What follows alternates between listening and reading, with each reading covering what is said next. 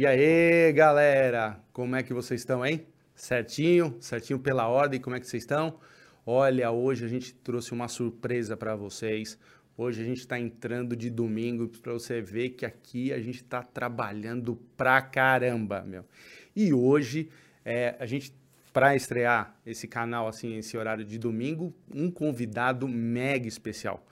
Antes, eu não posso deixar nunca de, de esquecer de pedir para vocês, se inscreva lá no nosso Instagram, no nosso Instagram, Talk Podcast BR, se inscreva no nosso canal Talk Podcast BR lá no YouTube e não esqueça lá no YouTube do nosso canal de cortes do Talk BR, certo? É, hoje eu vou tocar a, a entrevista aqui sozinho e queria muito, mas muito, muito, muito agradecer esse mega convidado aqui, é o Spinardi. Tudo bem, irmão? Tudo bem, irmão. Graças a Deus, tranquilidade. Como é que você tá? Tô bem, graças a Deus. Tocando a vida aí do jeito, do jeito que eu quero, né? Trabalhando bastante. Meu, primeira, muita satisfação de ter você aqui. Primeira coisa que eu queria falar é que, meu, que dente é esse que você tem aí, mano? Ah, eu tô sorriso colgate, né? Daquele jeito, né? Todo mundo fala do meu uh, dente. Cara, do Às vezes eu paro no, paro no trânsito, assim, o pessoal vem falar comigo e fala assim, nossa, que sorriso lindo. Eu falo, nossa, obrigado, gente me sentindo importante, né? Bonito. Os caras falaram que eu fiquei até mais simpático. Antigamente eu tirava foto com um cara feio, assim, assim, os caras agora estão hum, sorrindo é, pra todo canto. É porque agora você quer mostrar, né? O... Agora, é, agora falou, o espinado virou simpático, botou o dente de porcelana, virou simpático. e demora muito pra colocar, mano? Como é que esse. esse assim, é, eu vejo só... várias pessoas assim, com esse dente e tal, e. Sim. Foram dois foram, tipo, dois dias assim. Hum. Tipo, não rápidos, assim. O primeiro ele é, é, é assim, é, é sofrido. Porque ele raspa o dente, né? Você tem que raspar, fazer um processo de raspar para poder encaixar a porcelana, né? Uhum. E aí, quando. Ah, meu Deus do céu, qualquer soprinho de vento assim, você já sente aquela, aquela sensibilidade que acaba com você, assim, mata você. E aí, a segunda vez é quando coloca é mais. Aí é mais, já é mais sossegado já. Entendeu? O processo de quando eles estão colocando mais daquele jeito, né? Mas um dia, é, assim, só uma curiosidade, um dia pode tirar ou nunca mais? Como é que é? Não, mano. É como se eles fundissem teu dente. Agora meu dente, meu dente é isso agora. Você tá entendendo? Daqui é só dentadura. Cara, é, se apresenta pro pessoal que tá te vendo. Eu acho que não sei se, lógico, sempre é, a audiência vai chegando gente nova, quem não conhece o Spinardi, da onde que é, Sim. mas é bem difícil não conhecer esse cara, hein, gente? eu sou Rafael Spinardi, sou integrante do grupo Raikais, é, líder e fundador do coletivo da Massa Clã. É, tenho aí 15 anos de, de, de caminhada com Raikais, 16 anos de caminhada de rap. E é isso, estamos aí na, na correria até hoje, né? Projetados há mais de 10 anos aí no topo aí das cabeças aí, né? O, como é que é o, o rap, é, hoje o cenário do rap? Como é que ele tá e como é que você é, analisa ele para o futuro? Ah, eu, eu acho que hoje em dia o rap ele tá numa crescente muito grande, assim. Eu sempre vi o rap brasileiro. Eu não gosto de falar a palavra rap nacional, rap nacional, rap nacional. Eu vejo muito, ah, o rap nacional. Não, é rap brasileiro, pra mim, assim, sabe? Uhum. Engatinhando. Por exemplo, o que o Damassa Clan fez em 2014 é o que o NWA já fazia em 1990, que é pegar um busão e rodar o Brasil inteiro, no caso, entendeu? É... Fazendo um turnê de show. Tá. O, o Raikais, o, perdão, o Damassa Clan foi fazer isso em 2014 só. E o NWA já fazia em 1990, sabe? Então, eu sempre vi um processo assim, que ele estava engatinhando até um certo ponto que hoje em dia eu vejo que está numa crescente muito forte e muito rápida. Até no quesito, falando é, do mercado, né? Jogando mais pro lado do mercado agora. Eu acredito que o mercado está crescendo muito rápido também. É, os artistas de rap, de trap. É trap para mim e rap é a mesma coisa. Só Cara, muda estilo de. É, exatamente. Sempre para mim também. Outro dia eu perguntei para um convidado aqui, falei, pô, me explica direito o rap e o trap, que eu não. É a mesma coisa. Só muda estilo de produção. Entendeu? Só muda estilo de batida, de produção. Para mim é trap é rap. É. Entendeu? Então, assim, eu vejo que tá crescendo muito, o mercado tá crescendo muito. Os MCs estão começando a ganhar muito dinheiro. Entendeu? E rápido. Então, você perguntou o que você vê do futuro também. Eu acredito que daqui três anos é um chute. Mas pelo que eu tô vendo, o que tá acontecendo aqui, no máximo, no máximo três anos, o rap vai estar tá entre os principais gêneros musicais do país. Assim. Sério? Eu acredito nisso. Pelo ah. que eu ando vendo. Você falou que o pessoal do, do, do rap hoje ganha dinheiro rápido. Isso é bom ou ruim? Isso é ótimo. Ótimo, sempre vou ganhar dinheiro. É ótimo porque eu comecei ganhando muito pouco, né? Sim. Então, não posso ser egoísta também, pensar só em mim. Tem que uhum. pensar também nas pessoas que têm um sonho, né? De. Quando, quando a gente começou, a gente gravava no home studio, né? Com uma perninha na cama, outra, é, apoiada na cama, outra no, no chão. E no, é, é, gravava. O nosso primeiro álbum foi gravado no mic dinâmico, né? Que é o mic de show, e a acústica era uh, os moletom do armário ficava dentro do armário. Hoje em dia todo mundo tem a possibilidade de poder estar tá gravando um home studio de qualidade. Tem vários estúdios aí que podem estar tá gravando, tem várias. A, as gravadoras estão muito interessadas no, nos rappers. É, os próprios rappers estão abrindo seus próprios selos e gravadoras. Então, assim, você vê que é uma coisa boa. Eu acho que isso é bom, porque quanto maior, quanto mais crescer o rap, é melhor para todo mundo. Tem espaço para todo mundo, você entende? Não, lógico. Lógico, espaço, espaço tem. É que o rap é uma coisa que antigamente eu acho que as redes sociais e, e a internet é, abriu para todo mundo e isso foi, foi bom. Então hoje é que nem você falou, quando eu comecei eu fazia ali, hoje o cara, sei lá, tem nove anos é rap e começa diferente de você. É, já e começou diferente completamente. Come... Eu comecei em 2006, né? Então, e, e, e, as redes sociais deu, deu, essa liberdade. Então, assim, e, e antigamente, quando a gente falava em, em, rap, que a gente tinha Racionais, a galera.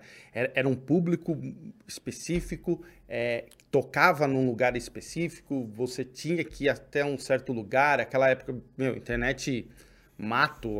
Então, assim, pô, os caras tinham no primeiro momento tinha fita, depois no, no, outro momento tinha CD. Aí era o vinil. É, o vinil é começando, no é, começo. No começo tipo, meu, tal. Começo. Aí, mas, mas para a pessoa ter acesso, acesso à música, ela tinha que. Eu lembro assim, você tinha que ir até a galeria do rock. Eu era pivetaço, assim. Mas você ia, você ia na galeria para conseguir comprar o álbum ou comprar o, o um vinil, né? No uhum. caso, né? Ou comprar uma fitinha, né, uhum. no caso, para você poder estar tá tendo acesso ao, ao conteúdo, né, a uhum. música, tudo, comprar o disco dos caras mesmo, você tinha que ir atrás do, do, do, do, do disco físico mesmo para comprar. E muitas vezes também não achava também, né? Então, e assim, para ver videoclipe, você só conseguia ver pela MTV. Não, não, tinha internet, a internet nessa época que é isso, era era mato. Era mato, tipo assim, então você, você vê clipe assim, você tinha que ter. Era, era MTV. Quando a gente via um clipe de rap na MTV, a gente vibrava naquela época, assim, oh, clipe de rap na MTV. Nossa. Era sensacional. É sensacional, né, meu? Era. E quem foi suas inspirações? Nossa, eu tenho muitas inspirações, assim, desde a, da, das norte-americanas, no caso, quanto as nacionais, assim, as primeiras inspirações não tem como falar, porque quando eu comecei, como você mesmo falou, o rap, ele era é, selecionado, assim, as pessoas, os ouvintes, eles eram de um certo, era um certo tipo de público específico, né? Então, assim, que também era o que eu escutava. Além, tipo, fora da casinha, fora desse núcleo que eu vou acabar de citar, tinha Quinto Andar, tinha Kamal, já tinha, assim, é, esse pessoal, Shaolin, Shaolin. É, Marechal, enfim. Mas, assim, eu escutava muito RZO, tá ligado? Muito Racionais, muito é, Sistema Negro, tem é, Detentes do Rap. Não posso Detentes deixar de dar um salve no meu irmão, que é um grande irmão, Maurício, Detentes do Rap também. Não posso deixar de dar aquele salvão nele. Não posso deixar de dar um salve no, na, no, no Negredo, né? Na Rapa da Godoy, e o São Negredo, Rapa da Godoy todo, Big, meus, meus amigos, né? Capão Redondo. É, e, o, e, e sabe o que eu acho? É, não sei se você passou isso. É, é legal quando você, por exemplo, que você escutava esses caras e hoje você conhece os caras, né? Não é muito louco na, na, na vida quando você, pô, você tava escutando o cara, que nem eu vou, eu vou te mostrar. Hoje a gente conversa aqui, a gente, tá, a gente vai trazer o Dexter, Porra, mano, um cara que, sabe. Não, o Dexter é uma grande inspiração, né? Uma é, não, e hoje, e hoje, tipo assim, mano, a gente tem contato próximo, assim, de, sabe, de, de bater um fio ali, chamar, consegue falar com o cara. E aí, outro dia eu falei, tava falando com um amigo meu, eu falei, cara, é muito louco, porque, meu, a gente viu os caras e hoje a gente conversa com os caras e, puta, é umas paradas que É até, legal, até né? arrepia. Até arrepia, né? É, Que era uma coisa que antigamente parecia tão distante, hoje está muito mais próxima, né? Eu vejo isso não só com, com relação a isso, mas em relação a tudo. Sonhos distantes, que antigamente eram umas coisas que você projetava na, na sua cabeça, mas você falava, não, isso está muito distante de mim. Hoje em dia você vê chegando cada vez mais próximo, né? Mas é muito, muito, muito próximo. E, e o rap, é, que nem você falou, assim, o pessoal ganhando dinheiro, etc. Você acha que em um- algum momento a gente vai ouvir falar do, do rap ostentação? Já existe o rap ostentação, né? Na verdade, o rap já existe, o rap ostentação, que é um rap que é mais, digamos, vulgar, né? E aquele rap também que ostenta mesmo, que ganha, mas eu não sou contra não, eu acho que é uma vertente do rap, né? O rap, ele é um gênero, ele é um gênero musical, ele tem que ser interpretado dessa maneira. Sim. Como qualquer outro gênero musical, entendeu? Tem que falar sobre diversos, você tem que ser livre, poder falar sobre o que você quer falar. Tem muita gente que sofreu muito na vida, né? Nunca teve oportunidade de ter aquilo. E quando tem aquilo, gosta de ostentar, mas ostenta para provar também superação. Não é, às vezes não é só ostentar por ostentar, ah, eu tenho um carro Eu legal, eu sou o cara, eu sou o fodão. Não, ostenta porque mostra superação, fala, ó o que eu consegui com a minha luta, entendeu? Então, assim, eu vejo o rap ostentação, né, como uma vertente, mais uma vertente do rap, no geral, num todo, né? Sim, sim. Não, é porque é uma linha né, que acontece, porque no funk começou assim, a gente teve o funk, depois teve essa linha, e, e assim vai. E o, o rap, hoje em dia, é, nos próximos anos, que nem que você falou, com o crescimento é, nacional, é, a gente vai ver o rap é, forte também em parcerias, em porque a gente vê isso muito, no- por exemplo, no- nas outras, nos outros segmentos, a gente vê muito. A gente vê, por exemplo, sertanejo, domina o país. Foi uma, uma onda que veio vindo vi- e você vê assim a galera do sertanejo com uma- umas coisas, tipo, o cara canta com a Anitta, sa- sabe, umas parcerias loucas. Aí sim. a gente vai pro funk, que também uma vertente que veio, cresceu, dominou o país. Você escuta funk, eh, você tá no Nordeste, toca funk, você vai estar no Rio de Janeiro, toca funk, aqui em São Paulo toca funk, e aí também você vê umas parcerias muito loucas, latino, não sei o quê. Então, assim, é, é- é automaticamente. É, o rap, eu ainda, até porque eu tenho, um, já sou tio, eu tenho uma idade já, né? O rap eu sempre vi numa vertente a galera do rap. E, eu, e, essa, e hoje, que nem a gente está falando aqui, com, com os caminhos a, a- a se abrindo, hoje com as facilidades da, da, cena, da cena assim, de, de redes sociais, etc. Você acha que as parcerias, além do pessoal do rap, é uma tendência? Com certeza, por- é, vou dar um exemplo básico. O Raikais gravou uma música com Ferrugem recentemente. Caralho, sério? Entendeu? É, porra, mano. Tipo assim, e a gente tá gravando. Você falou do funk, por exemplo. Esse é o ano que o Haikai está mais, assim, dentro do mercado do funk do que nunca. O, assim, por exemplo, a gente. A, a maioria de todas. a- o primeiro trampo do ano do Haikais mesmo, assim, relevante, assim, digamos assim, foi Haikais e Cauê. Tá. Entendeu? Então, assim, os- o próximo lançamento do Haikais é Haikais participação Kai Black. Você entende? Sim. E daí pra frente vem assim, a gente eh, gravei com, com o Caco, com o Leozinho do funk. Vou estar no set do GM, no set do RB, tá ligado? No. No Love Acústico do. J Toto. Do jeito moleque. É, do- Perdão, né? perdão. Perdão, Toto, meu, meu aliado, perdão. Me fugiu aqui na cabeça, muito nomes. Cara, mas vocês estão. Então, assim, a gente tá bem, bem focado mesmo nas parcerias, entendeu? E, e esse foi, é o ano que eu também falo por mim, particularmente, eu tô muito envolvido dentro do mercado do, do funk, tentando entender o mercado do funk também e por que também deu tão certo assim desse jeito. E tentar trazer isso mais para o, que eu puder trazer isso pro rap é muito bom. Tanto que o próximo álbum do Raikais, que é o Incognito Orquestra Volume 2, no caso, tá sendo produzido pelo UAU, tá ligado? que é um cara que já trabalha com funk há muito tempo, né? Trabalha com Caveirinha, trabalha com Kai Black há muito tempo, dentre outros artistas. Estava produzindo, por sinal, o álbum do Kevin, né? Hum. Agora, recentemente. É... Tá... e o próximo álbum do Raikais, o Incognito Orquestra, está sendo dirigido e produzido por ele. Ou seja, um cara que é do funk está produzindo um, um, trabalho de...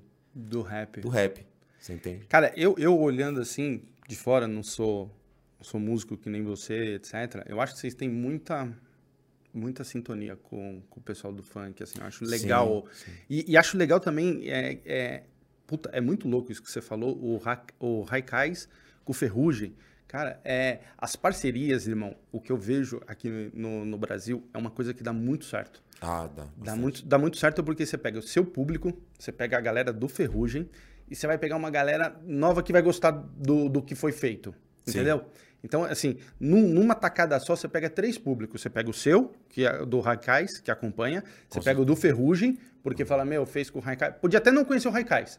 Mas, Sim. pô, ficou legal, não sei o que lá. E você vai pegar um, um, outro público, um terceiro público, que não conhecia os dois. Bom, às vezes, ah, eu conheci o Ferrugem, já ouvi falar do Raikais, mas assim. E aí pega se e, e vê, Não, é, pelo... não, e às vezes, puta, tá passando no YouTube e vê, e vê o, o clipe de vocês, a música, fala, caraca, ficou legal. É. Então, assim, numa jogada só, essas parcerias, você pega três públicos. Já pega três públicos, é, e aumenta mais, né? Seu engajamento. Meu, seu engajamento, visibilidade. Visibilidade, tudo. Não, isso é muito bom. Cara, é muito bom. É, é muito o que eu bom. percebo. É uma coisa que eu sempre também sempre bato nessa tecla é o lance da projeção.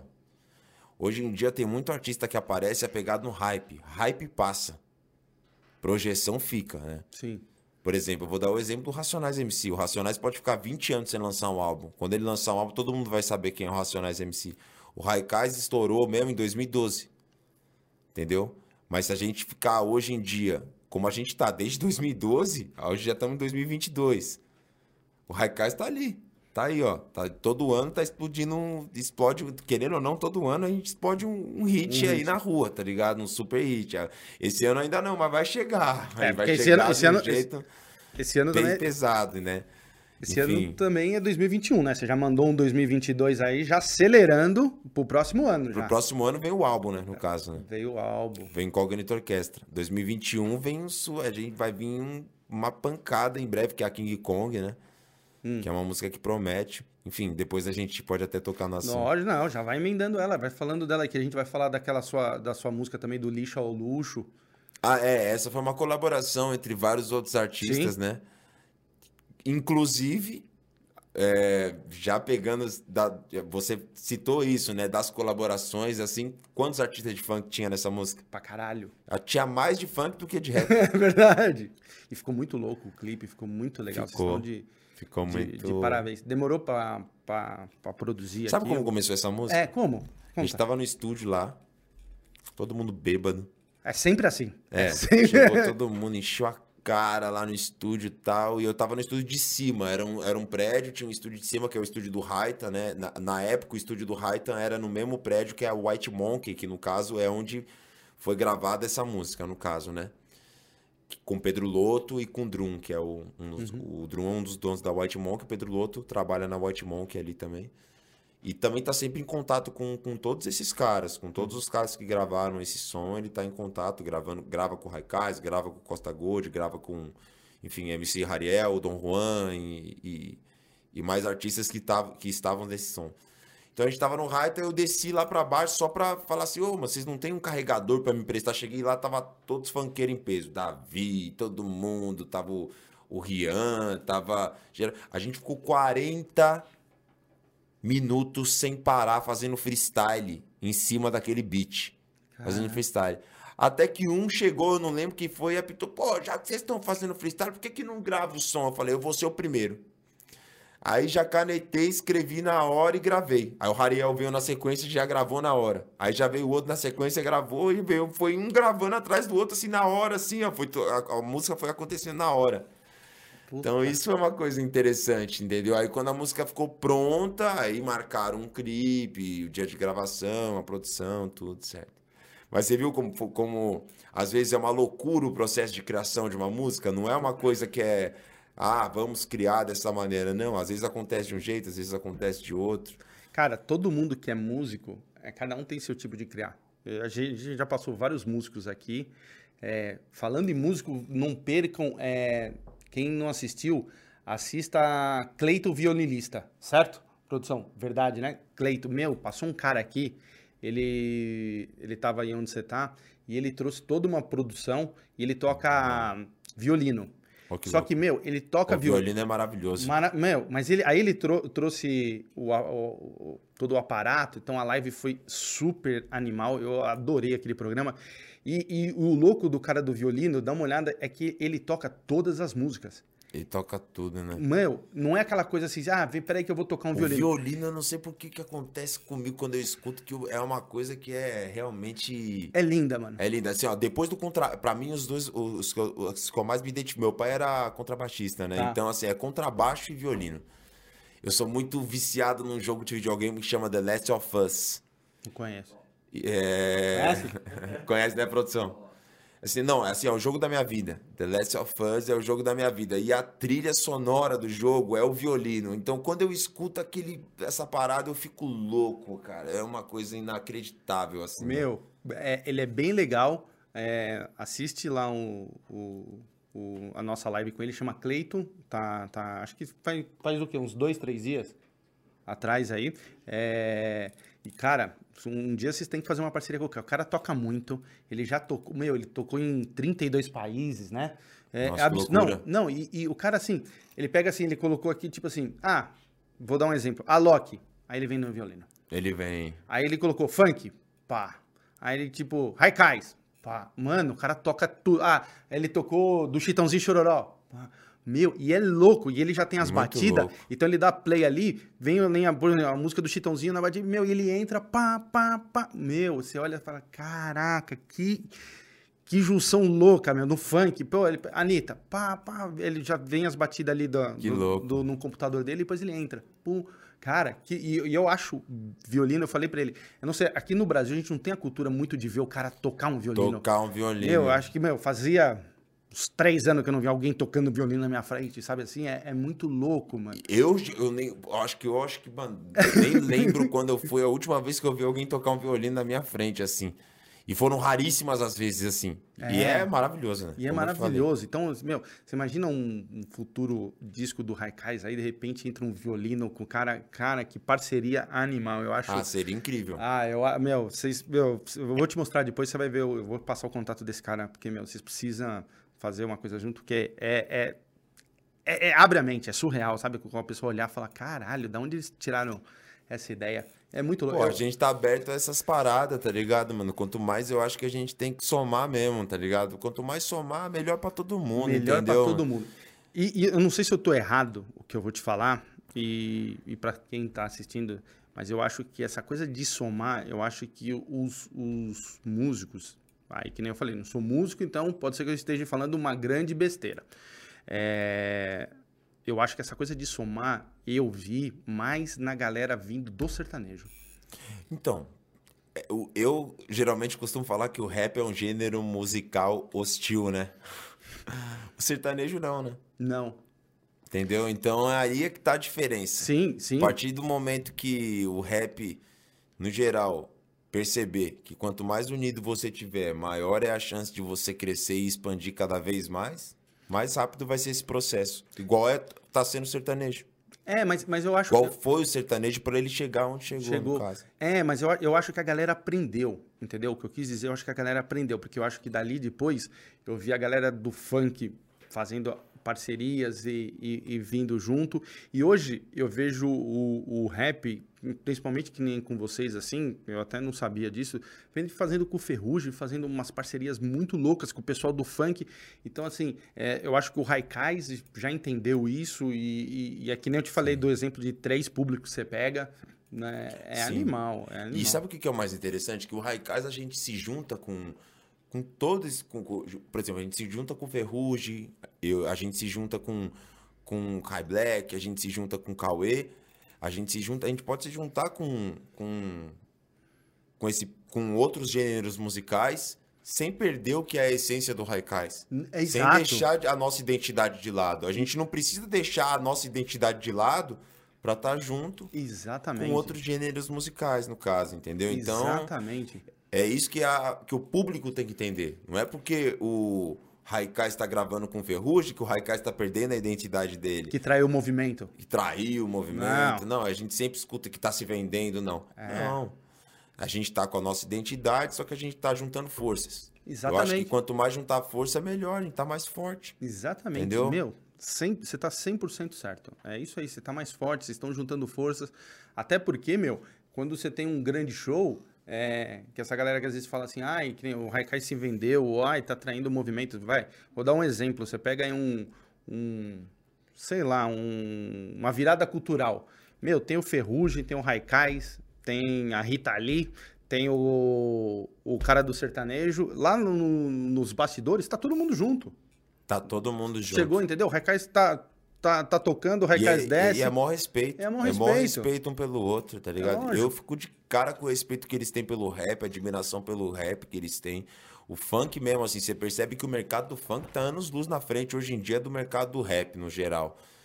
E, mas os artistas do, do funk, eles têm uma admiração pelos artistas do rap que é inacreditável. Eu, eu, às vezes eu, nem, eu acho até que é, que é brincadeira, que é mentira, assim. Falo, mano, os caras vê nós assim como parece, tipo. Realmente é uma coisa inacreditável, assim, o respeito e o carinho que eles têm. É uma coisa de que eu fico. me- É uma honra tremenda, né? Porra, pra caramba. Não tô falando só de mim, porque eu, comigo eu sinto isso também muito forte, até com todos os artistas que eu gravei. Fui, pô, fui gravar com o Leozinho com o Caco, o respeito que os caras têm por mim, que tiveram por mim. Eu nem conhecia os caras pessoalmente. E a maneira como os caras, quando os caras me viram ali e tal, pô, o tratamento, eu falei, cara, porra, que bagulho foda, tá ligado, mano? Não, sabe? E, e não é só comigo, né? Eu vejo que é com todos os artistas de rap, e tem um respeito muito grande pelos artistas de rap vindo Sim. de outros gêneros musicais. Então, por que não juntar forças, né, no caso? Não, é, Eu não, sou completamente a favor disso. não, e que bom, meu. Parabéns, porque vocês estão aí no, no futuro. É, essas parcerias vai cada vez mais levar o nome de vocês. E, e me conta uma coisa, você é aqui da ZN? Eu sou da Zona Norte de São Paulo. Eu sou é, criado na Vila Maria, né? Mas, assim, me mudei bem cedo ali para pro Mandaqui. Ali na Zona Norte mesmo. Aqui- sempre aqui na Zona Norte, né? Sempre, sempre por aqui. É. E, e conta aí, como é, que, como é que você foi sua caminhada aqui na ZN quando você era mais novo? Como é que foi, você entrou no rap? Como é que chegou o rap pra você? É, eu jogava bola, né, na verdade. É, Sempre. sempre na- é, só que não era o meu sonho, né? Era o sonho do meu pai. O sonho do meu pai era que eu fosse jogador de futebol. Eu era um prego, não gostava de treinar, preguiçoso pra caramba. E assim, eu saí pra rua muito cedo, né? Muito cedo eu já tava pra cima e pra baixo na rua, assim, sempre fui muito envolvido com a pichação, né? Então tinha, sempre fui, tive, sabe, sabe, foram criadas bancas de pichação, é... Você era daqueles caras que escalava as coisas pra puxar? Não, eu era aquele tipo de pichador que pichava aqui o, O rodapé. o rodapé aqui, mano. mas eu acompanhava os, os, os grandão que, que escalava tudo e falava, meu Deus do céu, não subo aí nem a pau. Entendeu? Mas eu era isso, mas eu era, da- eu era da- desse bonde. E assim, nessa época tinha esse bonde tudo que misturava muito com o rap, né? E eu lembro como. E assim, eu comecei a ter contato com rap porque eu frequentava muito. Eu andava, tava sempre na rua, né? Pra cima e pra baixo. E eu frequentava uma praça que é ali no Jardim de São Paulo, em frente ao metrô. É, o Jardão. Sim. Nessa praça, na Linda. época. Linda. Aquela praça. Nessa praça tinha sempre. Todos os dias, praticamente, uma roda de freestyle, né? O pessoal ficava fazendo freestyle, não freestyle de batalha, mas freestyle de improvisação, assim, tudo tal. E aí, a primeira vez que eu vi aquilo, eu falei, nossa, eu quero ser isso quando crescer. Você tinha quantos anos? 14. É, Que foi no mesmo ano que eu gravei minha primeira música, com 14 anos. entendi. E é, eu lembro que foi no- isso foi no começo do ano. Aí eu comecei a frequentar todo dia essa praça, todo dia. Até que eu comecei a, por hobby, a começar a improvisar junto com os caras, por hobby. Nunca fui um cara muito bom, assim, em, em batalha. Nunca fui MC de batalha, assim, sabe? Sempre fui um cara que fiz improviso por hobby, né? Eu sou um letrista, eu gosto de escrever, eu compositor e tal. Essa é a minha linha. Mas o freestyle, ele é parte da cultura do rap, né? E foi a partir de ver ah, o freestyle, as rodas de freestyle, as rodas de rima, que eu comecei a me apaixonar pela cultura. E a partir disso, aí eu tive a oportunidade de conhecer o, o SPVIC, né, no caso, através de um outro irmão meu que, é, na época, fez parte da primeira é, formação do Raikais, que é o Urso. Aí conheci o SPVIC com 14 anos, e com 14 anos saiu a primeira música, ainda nem era Raikais, né? Chamava Bonde dos 16, o nome da música. Depois dessa música, a primeira, aí eu lancei outra música junto com o Vic só. Nessa música eu canto sozinho, chama Ponto de Vista, tem até no YouTube. Depois dessa música a gente falou, pô, não faz sentido a gente estar tá aqui todo mundo gravando junto, sem um grupo, sem um nome em específico. Então, nesse mesmo ano foi fundado o Raikais. Putz, que legal, cara. E, com, e quem que era a primeira a formação do Raikais? Primeira formação era, é, perdão, SPVIC, Spinard e Urso. De 2006 a 2000 e, é, é, é, a 2009. Em 2009 o Urso saiu, entrou o Quali. E, e em 2011 entrou o Sleep, DJ Sleep. Aí fechou Aí o bonde fechou. e voou. Foi a, foi a última, o último tempero que precisava. Né? É, né? exatamente isso. Cara, e você e, é, e para você deve ser muito louco, é, tá desde o começo, né, meu? Sim, você sim. veio lá atrás. A gente quando... processo de não, na verdade quem deu a ideia de fazer o grupo fui eu, né? Sério? Eu dei a ideia de fazer o grupo, o Vic deu o nome. Tá Entendi. ligado? Raikais veio do nome que o Vic que escolheu no caso, né? Meu padrinho, não posso deixar de de dar um salve no meu padrinho Vic. O Vic é um grande irmão meu. Um salve também no Quali, que é um irmãozaço meu também. Mas o Vic é o padrinho. O Vic foi um cara que eu considero um padrinho para mim, porque foi ele que, na verdade, ele na, naquela época eu come, é, assim, eu comecei diferente. Hoje, hoje eu percebo que as pessoas elas estudam muito rap para depois começar. Eu não. Eu comecei sem estudo nenhum para estudar depois e, e, e vim. O Vic, e o Vic naquela época chegou para mim e falou assim, ó, tenta escutar mais esse tipo de parada, escuta mais esse tipo de coisa, tenta ir mais por essa linha. A partir disso, eu fui escutando diversas e diversas referências internacionais, nacionais, e até eu formar a minha própria identidade, que eu tenho a minha própria identidade hoje. Hoje, um dia, quando você escuta o Spinad, você sabe que é o Spinad. Sim. Entendeu? Sim. Quem me deu esse dire direcionamento no começo foi o Vic. Entendi. Era bem novo na época, né? E o Vic, a primeira música que ele gravou, ele tinha 11 anos de idade. E o, esse nome, o Haikais, assim, veio da onde? Que. É uma filosofia tradicional japonesa, né? Sério? É. é... Com o mínimo você obter o suficiente, dentre várias outras coisas que significa. Lá no Japão, às vezes, é até considerado como, quase como se fosse uma religião, o Haikai, né? E o Haikais é o plural, né? Sim. Os dois S é por causa do, espina... do SPVIC e do Spinard. Ah, entendeu? entendi, entendi. Caraca, você vê que os caras no rap, quando você vê assim, é, o nome da, da, da, banda dos caras, assim, do grupo dos caras, aí você vai ver que os caras foram lá no Japão se inspirar, meu. Uma ideia genial do Vic, né? O Vic é o, um cara muito inteligente, então. Cara, eu gosto muito da cultura japonesa. Falando agora da, da cultura japonesa aí, da, do nome de vocês, eu acho demais, cara. Eu, eu também, eu também sou um admirador, assim. Eu, tenho, eu ainda não fui pro Japão. Também não? Fui pra Tailândia, pro Japão não. Você já foi pra Tailândia? Já, fiquei um bom tempo na Tailândia. Bom tempo quanto? Tipo, uns 20 dias, assim, na Tailândia. Sério? Então... Ah, que lugar maravilhoso. Ah, né? eu imagino. Você, você, foi na original, mas na massagem tailandesa mesmo? Eu fui e quase morri de tanta dor, porque lá eles massacram você. Sério? Nossa, se você acha que ele é gostosinha a massagem tailandesa? Vai lá fazer pra você ver só. Os ah. vai quebrar você no meio, mano. Como é que é? Conta aí pra, pra galera. é louco, eles catam seu braço, joga pra trás e você sente aquela dor absurda, mas no final você sai leve. É. A intenção é você só doer mesmo pra no final. É. É, quase quebrou. Tá leve. É. Quase me quebraram no meio lá, eu tô travado. É. Meu Deus. É muito diferente da tailandesa brasileira, então. Nossa. compara. Caraca! Nem se compara, Mas você já tava ligado que era assim? Não. Você, você foi não pensando na ligado, Eu falei, "Ô, me leva na massagem tailandesa aí, né, mano? Pô, pelo amor de Deus. Quero conhecer. Sucesso no Brasil. O cara falou, você quer mesmo? Eu falei, quero. Tá bom, vamos lá. Cara, caramba. E você ficou. E, e foi o quê? Foi uma turnê que vocês foram fazer? Que, Não, como na é verdade- você caiu na Tailândia, mano? Na verdade, eu fui contratado pra fazer um feat com dois artistas, no caso, né? Um era tailandês, só que ele cantava em inglês, no caso, e um outro era um cara, era um português que é filho do cara que me contratou. No caso, entendeu? Então eu fui lá pra fazer esses dois clipes, essas duas músicas com clipe, eu fui pago pra fazer isso e Sim. acabei indo pra lá. E, e aí, o país é legal? Conta aí. Nossa, é um país maravilhoso. Eu acho que é o lugar mais lindo que eu já vi até hoje na minha vida. É um- não existe depressão naquele país, né? Tanto que dizem que é o país que com o menor índice de de depressão do mundo, né? Sério? Porque todo dia é sol. É, isso é muito Eu importante. fiquei 20 dias, eu um dia nublado, assim, assim, chove. Eu vi chover, mas eu vi chover com sol. Então, tipo assim, é...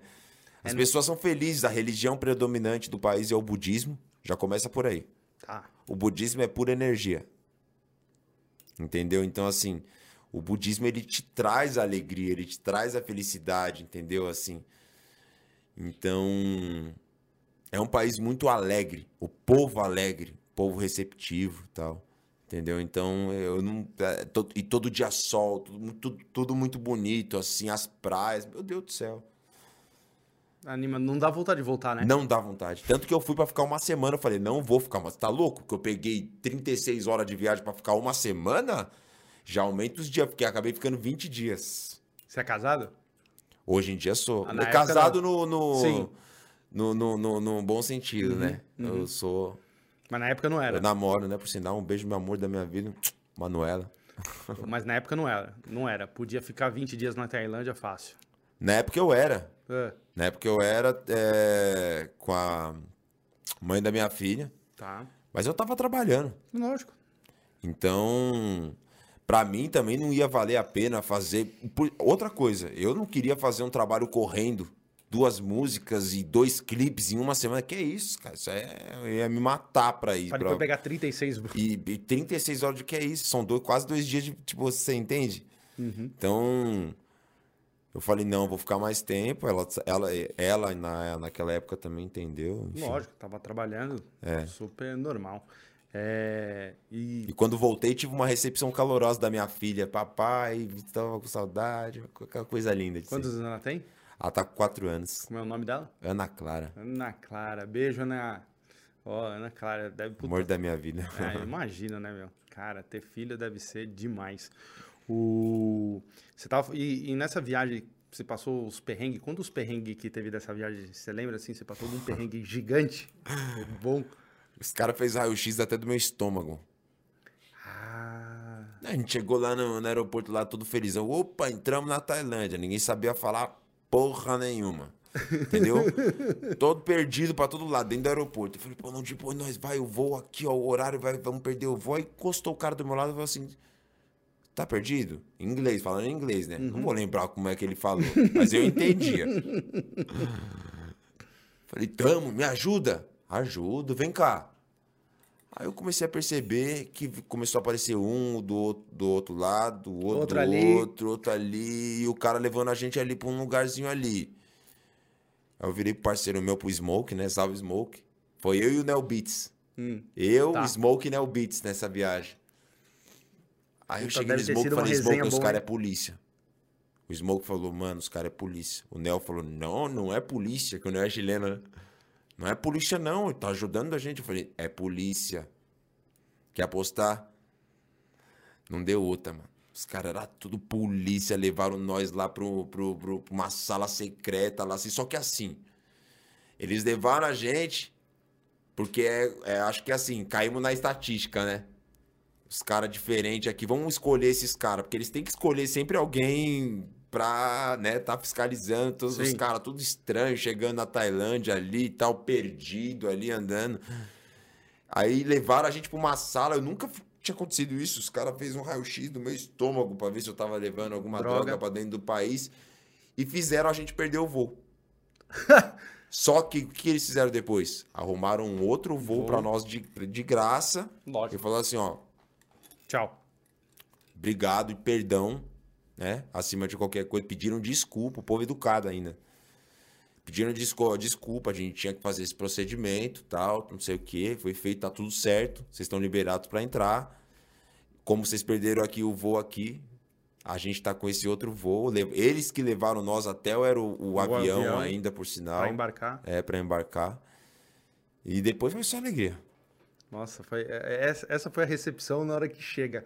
Cara, deve dar um Já, não, já deu aquele gelo no estômago que eu falei, o que esses caras vão fazer comigo? Mas eu também tava tranquilo, porque eu sabia que tava tudo certo, não tinha problema nenhum, Sim. entendeu? Cara, uma vez eu tava, eu tava, eu fui pro, pros Estados Unidos e aí, aí também na hora que eu tava no aeroporto assim, aí eu vejo o cara também olhando pra mim e tal, apontou pra minha mala. Aí ele apontou pra minha mala, tal, passou, me chamou, não sei o que lá, falou, "Essa- sua mala, essa sua mala? Eu falei, é. Aí ele pegou, chamou um outro, veio tal, ele falou assim, a gente vai ter que abrir a mala. Cara, eu juro pra você, sabe quando você sabe que você não tem nada, mas só... Mesmo assim, você já fica Mano, em pânico. Eu só- também e, tenho mano, essa, mesma, ba- e- essa mesma parada, eu tenho esse mesmo Cara, bagulho. e lá nos Estados Unidos, com aquela coisa de atentado, e, mano. Não, os caras são muito rigorosos. Uma vez eu, nos Estados Unidos, entrando em Nova York, minha irmã... Ela Nova fez- York. É, Nova York. A minha irmã, ela fez estágio na ONU. Porra! Então eu tava indo pra visitar minha irmã e ficar uns 15 dias com a minha irmã em Nova York. Eu, leigo, né? Peguei o celular e fiquei falando do celular, mas eu tomei um 220 dos caras nervoso. Bota a porra no bolso aí, cara. Você tá pensando que você tá onde? Eu falei, tá calma, entendeu? Antes de entrar, eu falei, pronto, os caras já vão me mandar embora agora. É, Mas lá, é, lá assim, é- parece que é um país traumatizado, né? Cara, não, ali é tipo muito rigoroso. E aí eu olhava assim, e eu tinha ido pro casamento de um brother meu, e aí eu tava assim, mano, os caras mexendo na. E eu também, meu, inglês naquela coisa assim, bem mais ou menos, e os caras falando rápido, e eu falava, É, cara, não tô os caras entendendo. falando, "Ó, eu não entendia Nada, nada. e mano, os caras com a minha mala ali mexendo, e aí, tipo, a mala mexendo e falava, e aí eles falavam, aí, tipo, apontava, aí eu falava assim, porra, o que que eles estão apontando, caralho? O que...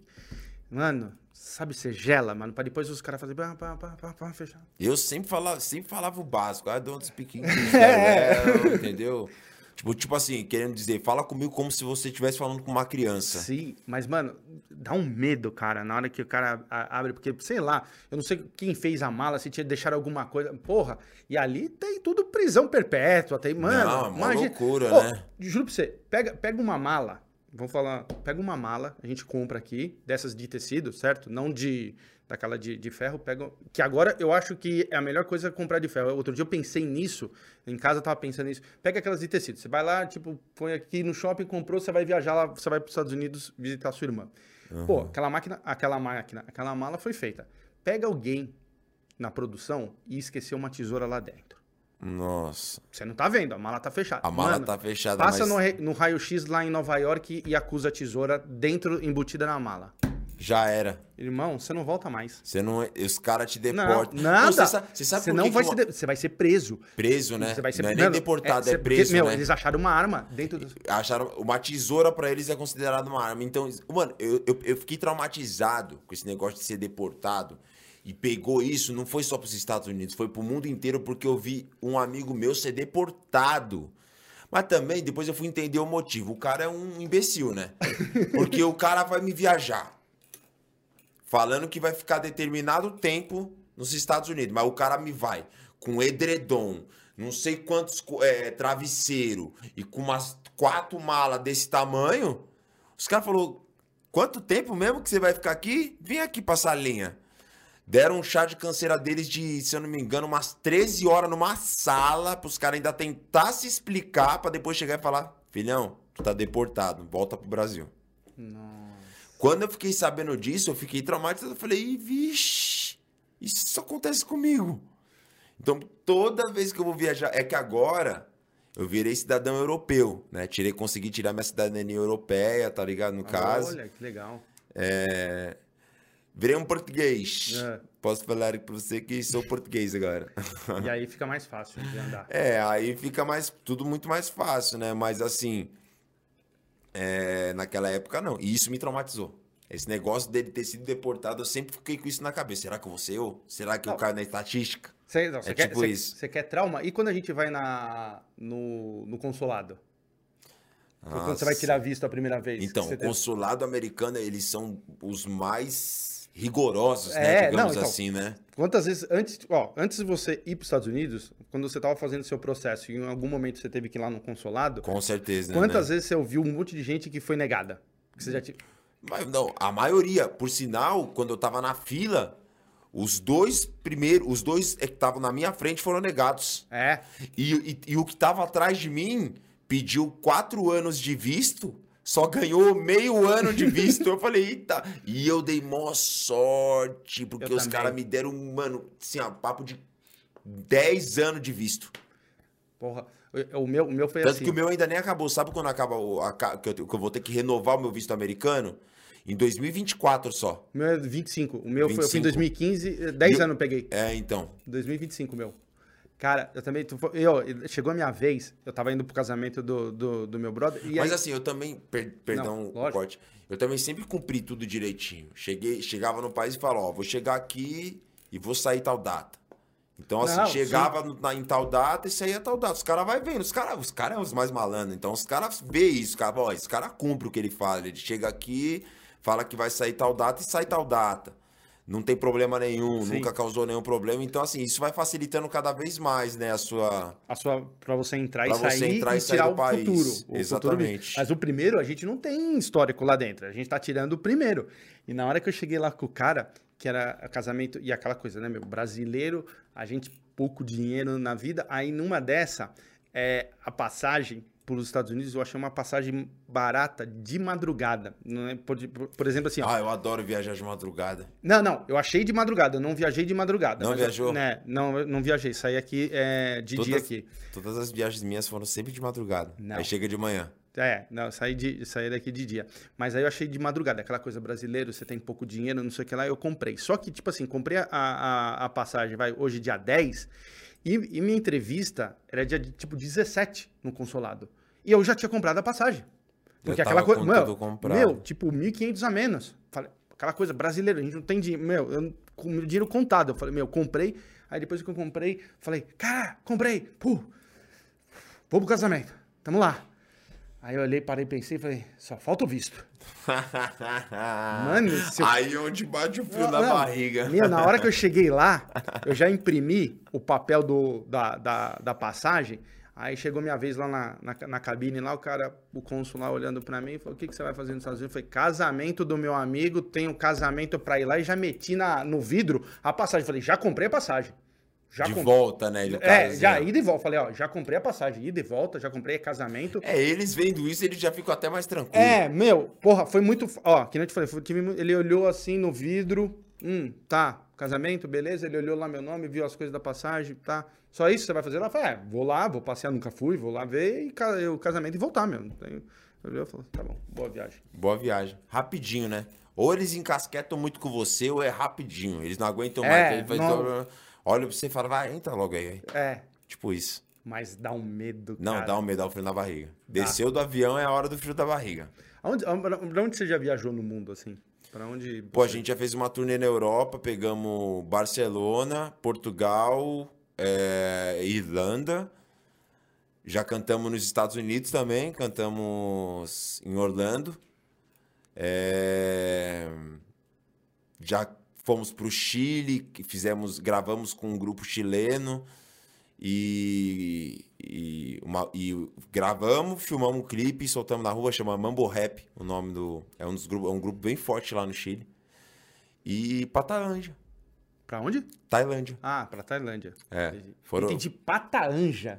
Do, meu, É, eu falei errado, perdão. É pra Tailândia. Falei, caraca, eu tô muito louco, meu. É, pô, você foi no Chile, meu, eu conheço o Chile também, amei. Que que eu você- gostei demais. Eu também, irmão. Foi a primeira vez que eu vi a neve real na minha vida, que a gente subiu aquelas montanhas, tudo lá.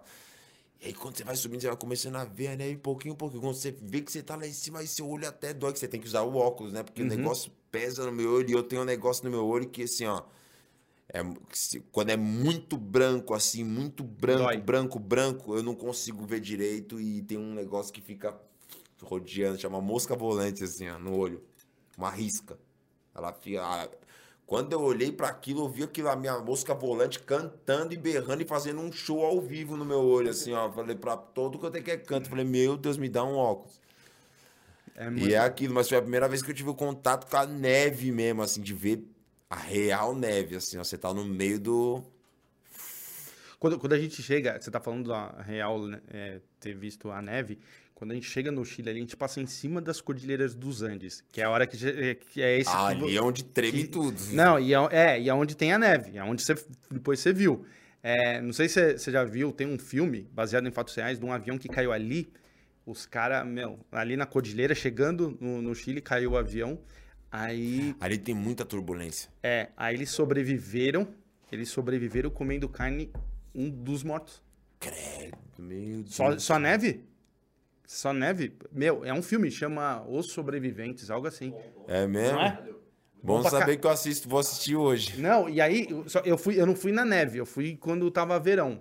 É, tava verão. É, tava verão, que é animal. Animal também, né? Verão, irmão. Eu achei o Chile muito bonitinho, assim, muito. todo assim, as casinhas, tudo organizadinho, assim, uma parada, uma. Eu achei eu Foda, mano. Eu falei pra, pra, pra pessoas que não foram, assim, porque o Chile é quatro horinhas aqui de São Paulo, pertinho. Tipo, é rapidinho, parece que você tá indo. É, é a mesma coisa que você ir daqui até Salvador. Meu, é que nem, nem. É, Salvador de avião. É, mas, é, Recife. É, ou de carro até Ribeirão Preto. É tipo isso. você pega uma viagem de carro até Ribeirão Preto, é a mesma coisa que você pega o avião daqui até o Chile. É muito rápido, É muito mano. rápido, é muito rápido. E, e, eu falei exatamente o que você falou, tudo arrumadinho, tudo é, bonitinho. Pra mim, é, a sensação que eu tive no, no, temp, no tempinho ali que eu fiquei no Chile é os Estados Unidos aqui perto.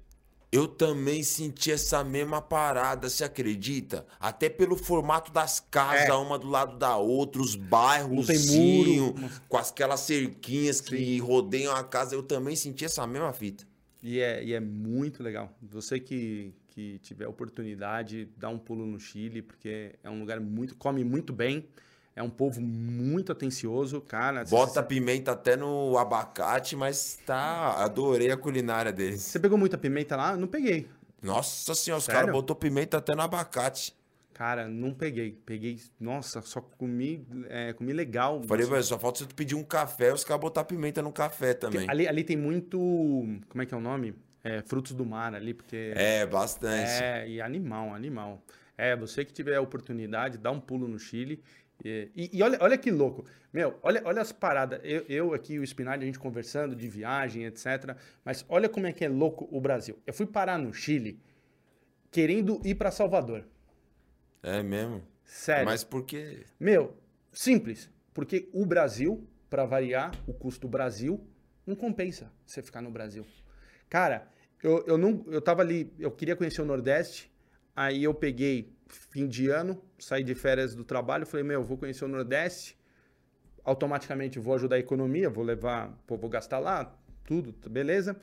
E queria ir para o Nordeste. Pô, fui, fui ver o pacote de, de turismo para o Nordeste, meu...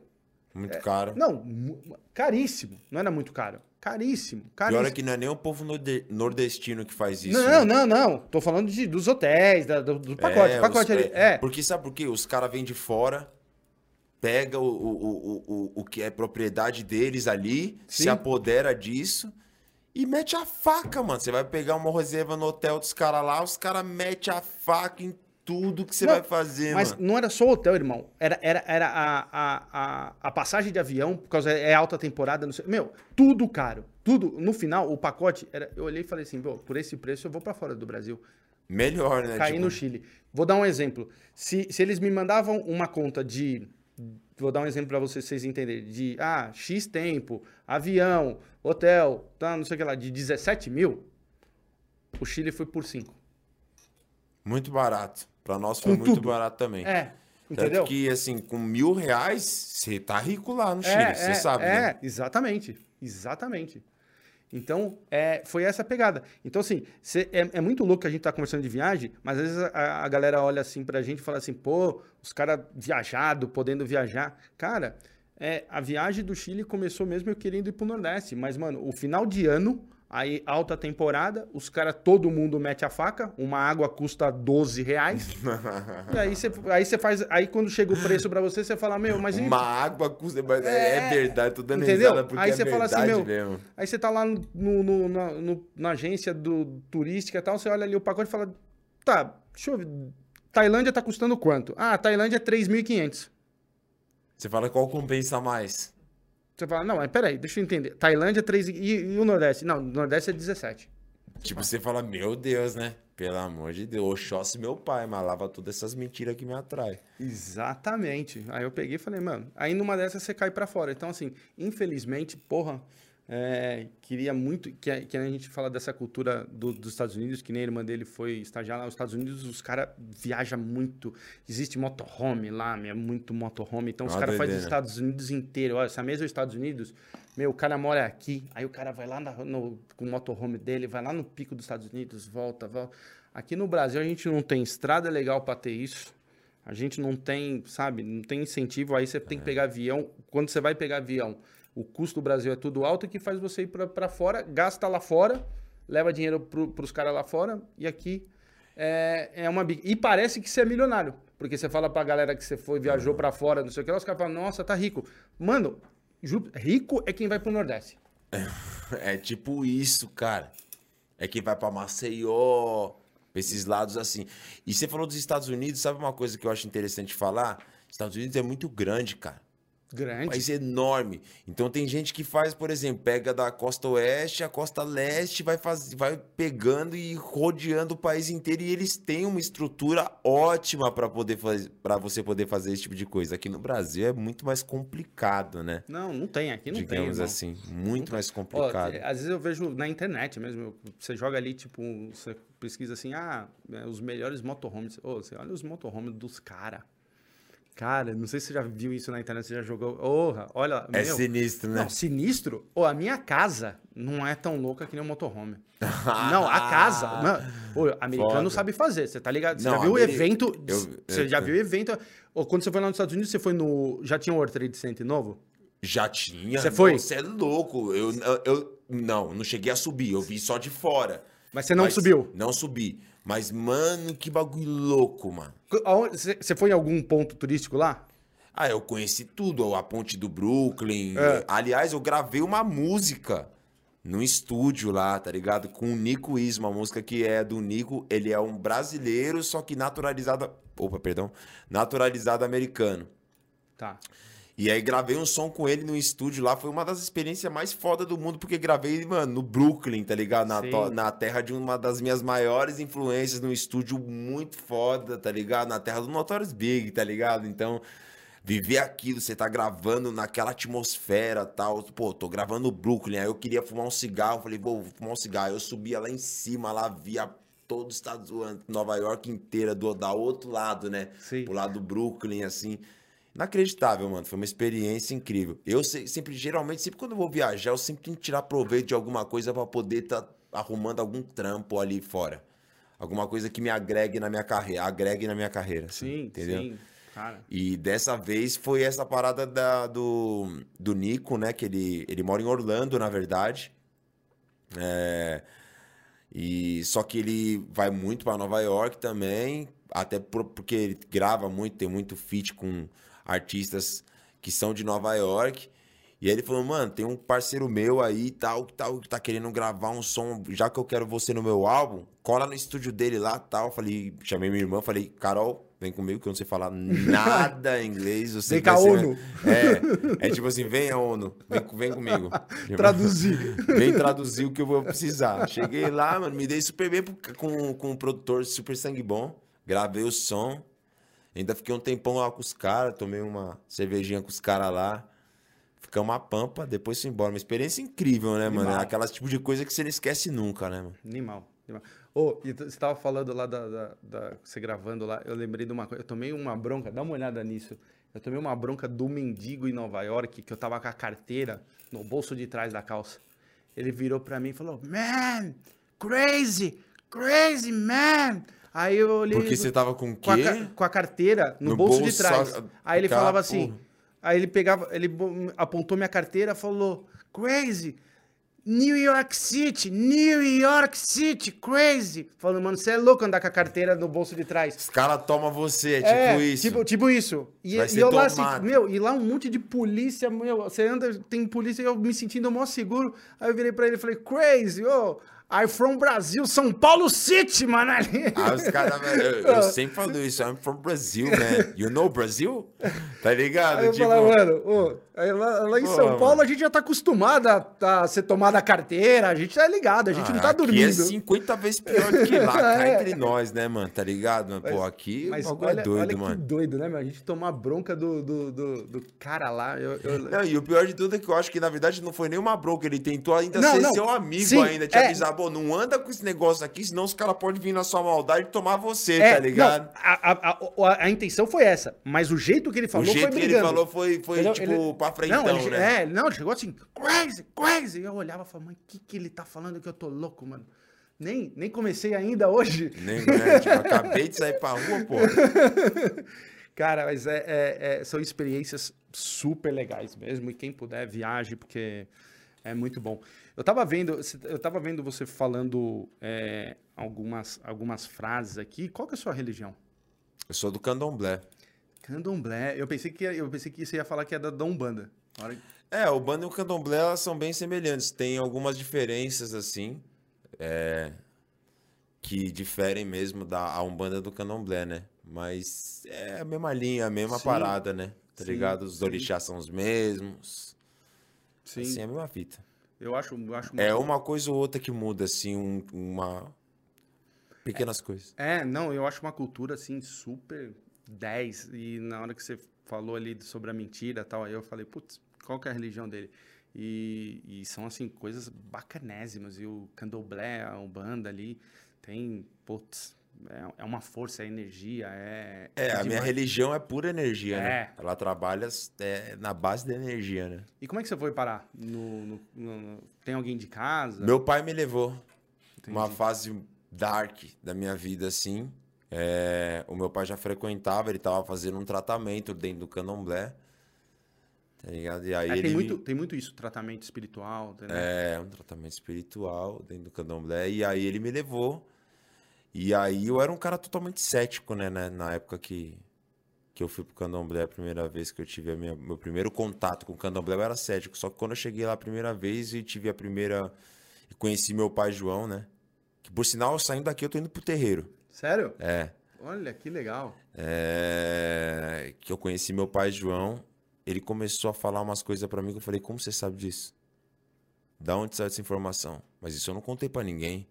Mas aí você começa a ver coisas e, e assim, um cara cético como eu, o cara saber de umas coisas que eu não contei nem pro meu pai, nem pra minha mãe, assim, eu falei, meu Deus, eu comecei a ficar cada vez mais intri, sabe, intrigado pela essa religião e comecei a frequentar e frequentar mais. Hoje em dia eu sou completamente devoto aos meus orixás. Sou filho de Oxóssi Coxum, completamente devoto a Xangô também. Meu Exu, Exu capa preta, meu Ere flechinha. Assim, eu sou extremamente devoto à minha religião, assim, devoto ao candomblé. Cara, que legal. Que, que bagulho. Quanto tempo você tá? Dois anos. Porra, é recente. Recente, não faz tanto Do tempo jeito assim. que você não. fala, eu pensei que você ia falar, bicho, Assim, são 15. dois anos, dois anos, não, não dois anos assim na, na risca, né? Uhum. Já vai fazer, já tá pra fazer uns três anos assim. Entendi, entendi. Puta, e, e aí é, é muito louco isso, né? Porque quando você, que nem você tá falando, você teve essa experiência de um cara cético, de um cara... e Não, aí, não, o cara que não acreditava em nada. Você chegava a ser, você, você chegava a ser ateu? Eu sabia que sempre tinha, assim, sabe quando você tem, tem na sua ah, existe Deus, mas tá bom. O que, que é Deus? Ah, não vou rezar. Não vou falar, não, tipo assim, eu era esse tipo de cara. Não acredito, não acredito, não acredito. Assim, eu encontrei minha fé dentro do candomblé mesmo, assim, eu me, eu me encontrei ali dentro, entendeu? Eu, tipo, hoje em dia, sem o candomblé, eu não sou nada, assim. E, e sabe, sabe o que, eu, eu, eu acho legal você falar isso? O pessoal que, às vezes até que não, não sabia, eu não sabia, fui, fui saber aqui na hora que você falou ali uma, uma frase. A Anitta já falou que é, então você vê hoje... A Anitta, é, eu sei, É, é. então isso é muito legal hoje, porque o, é, o pessoal da, que está na mídia, o pessoal é, dá voz para um, pra uma, pra um, pra uma religião que muito tempo é, foi massacrada. Até Entendeu? hoje ela é demonizada. Também. Mas, mas eu acho que hoje tá mais. É melhor eu nem tocar nesse assunto, É. que é um assunto tão polêmico. Assim, Sim, se sim. eu for parar pra falar mesmo, eu vou falar muita coisa, né? Sim, sim, sim. Mas é, é uma religião que, querendo ou não, foi demonizada como pela. É, enfim. Relaxa, relaxa. Mas é, concordo com você. O- Você entende o que eu tô querendo sim, dizer, né? Sim. Conta pra mim, é, vocês, o último CD que vocês, é, o Raikais lançou foi qual? O último CD foi o Teto Baixo. Teto Baixo. Perdão, perdão. Deixa eu fazer uma correção. Aquário. Aquário. Aham. Que saiu quando? Saiu ano passado. Tá. E, e esse, porra, ano passado, 2020, pandemia. No meio da pandemia. Sério? Uhum. Caraca. Então nem deu pra trabalhar esse, esse álbum assim no sentido de, sei lá, turnê ou shows. Cara, aí entra um outro assunto que eu venho falar pra você, que isso foi uma parada que me deixou bem abalado mesmo assim, porque todo ano que o Raikais lança um álbum, Seis. tá ligado? Lança um álbum, tá ligado? É. Pô, é agenda de show lotada, sabe? A gente tava com uma agenda de show lotada de janeiro até outubro, assim, tudo fechado, tudo certinho, tá ligado? Então é. Tipo assim, você pega a visão. Imagina você na sua cabeça com a agenda de show completamente lotada. Lotadaça. Entendeu? E aí. Lança o álbum. Uhum. Com turnê internacional. Turnê na, Aus- e a gente tinha uma turnê na Austrália. Uhum. Turnê nos Estados Unidos. Turnê na Europa marcada. Fora os outros shows, todos os outros shows, tudo agendado já até outubro aqui no Brasil. Aí vem a pandemia e cai tudo por água abaixo. Porra, fiquei deprimido, mano. Porra, mas eu tô pri- deprimido só de ouvir. Só de ouvir isso, né? Caraca, meu. Caraca, que foda, hein? Mas, tipo assim, vai ser tudo remarcado, né? Provavelmente. Não. Ah, sei lá. agora é um processo que é do zero, né? Sim. A gente tem que começar o processo totalmente do zero agora, a partir de agora, né? Caralho, irmão, que, be... que perda, hein? A gente fala de todo mundo perdeu gente, teve pessoas que. Nossa, mas, cara, que trampo maravilhoso que já tava engatado pro, pra vocês e. Nossa, é, é foda. Todo mundo, na, na sua proporção, é, se ferrou com essa pandemia, né, meu? Não, a pandemia devastou tudo, né? Eu, tipo, hoje eu nem me lembro mais como é se viver normalmente, assim, como é ter uma vida normal. É, Eu esqueci como é ter uma vida normal. Agora, eu tipo assim, a gente se acostumou a sair pra rua com medo, né? Voltar pra casa com medo. Agora que meu pai e minha mãe, meu pai é um idoso, quase faleceu por causa do corona. você vai pegou? Meu pai pegou 90% do pulmão comprometido por causa do Tá corona. de zoeira. Aí, assim, foi. Meus assessores estão aqui, o Sandro e o João, eles acompanharam toda essa fase. Foi uma fase muito difícil, assim, na qual eu não podia demonstrar nenhuma fraqueza também para os meus fãs, tudo, para eles não me verem abatido, mas foi bem difícil. No final das contas, através de muita oração também, muito axé também, a gente conseguiu trazer a, a- a força que a gente precisava para se manter firme. E outra, eu não podia nem demonstrar fraqueza para minha família, porque com meu pai ausente passando essa necessidade, o homem Você da é o casa cara- sou eu, é né? você. Então, assim, eu não podia demonstrar nada pra ele, pra minha irmã, pra minha mãe. Você pegou? Peguei. E você acredita que eu não senti nada, mas nem uma dorzinha de cabeça? Sério? Se eu não tivesse feito o teste, eu sabia? não saberia que eu teria pegado. Entendi. Entendi. É, a gente faz teste, fez teste aqui, é um. Não pegaram ninguém. Aí peguei, aí depois fui lá, fiz um outro teste. Aí vi que peguei os anticorpos, né? Que te É, deixam fez- imune e tal É. durante tal tempo.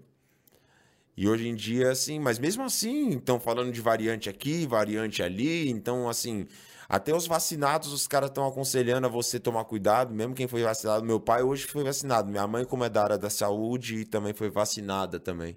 É porque tem uma janela, né? Tem um tempo que da, da vacina, você vê que os caras falam assim, vacina hoje, mas ela, você tá imune mesmo daqui 15 dias. Tem, tem, uma, tem uma pegada, assim, da, das vacinas, assim. Por, Aham. por isso que você vê que tem cara que te- teve histórias, relatos de pessoas que pegou o, o Corona, eu vi no, no, jornal assim, tinha tomado a primeira dose, mas tava tipo no oitavo dia que tinha tomado, e você vai ficar imunizado do 15 quinto. Cara, é uma puta de uma foda esse vírus, cara. É, é, é, o que você falou, cara. Parece que a gente não sabe mais o que é vida normal. Voltar. Puta, mano, é. Eu, eu vou falar pra você, assim, a gente, é, a gente nunca viu o mundo parar, mano.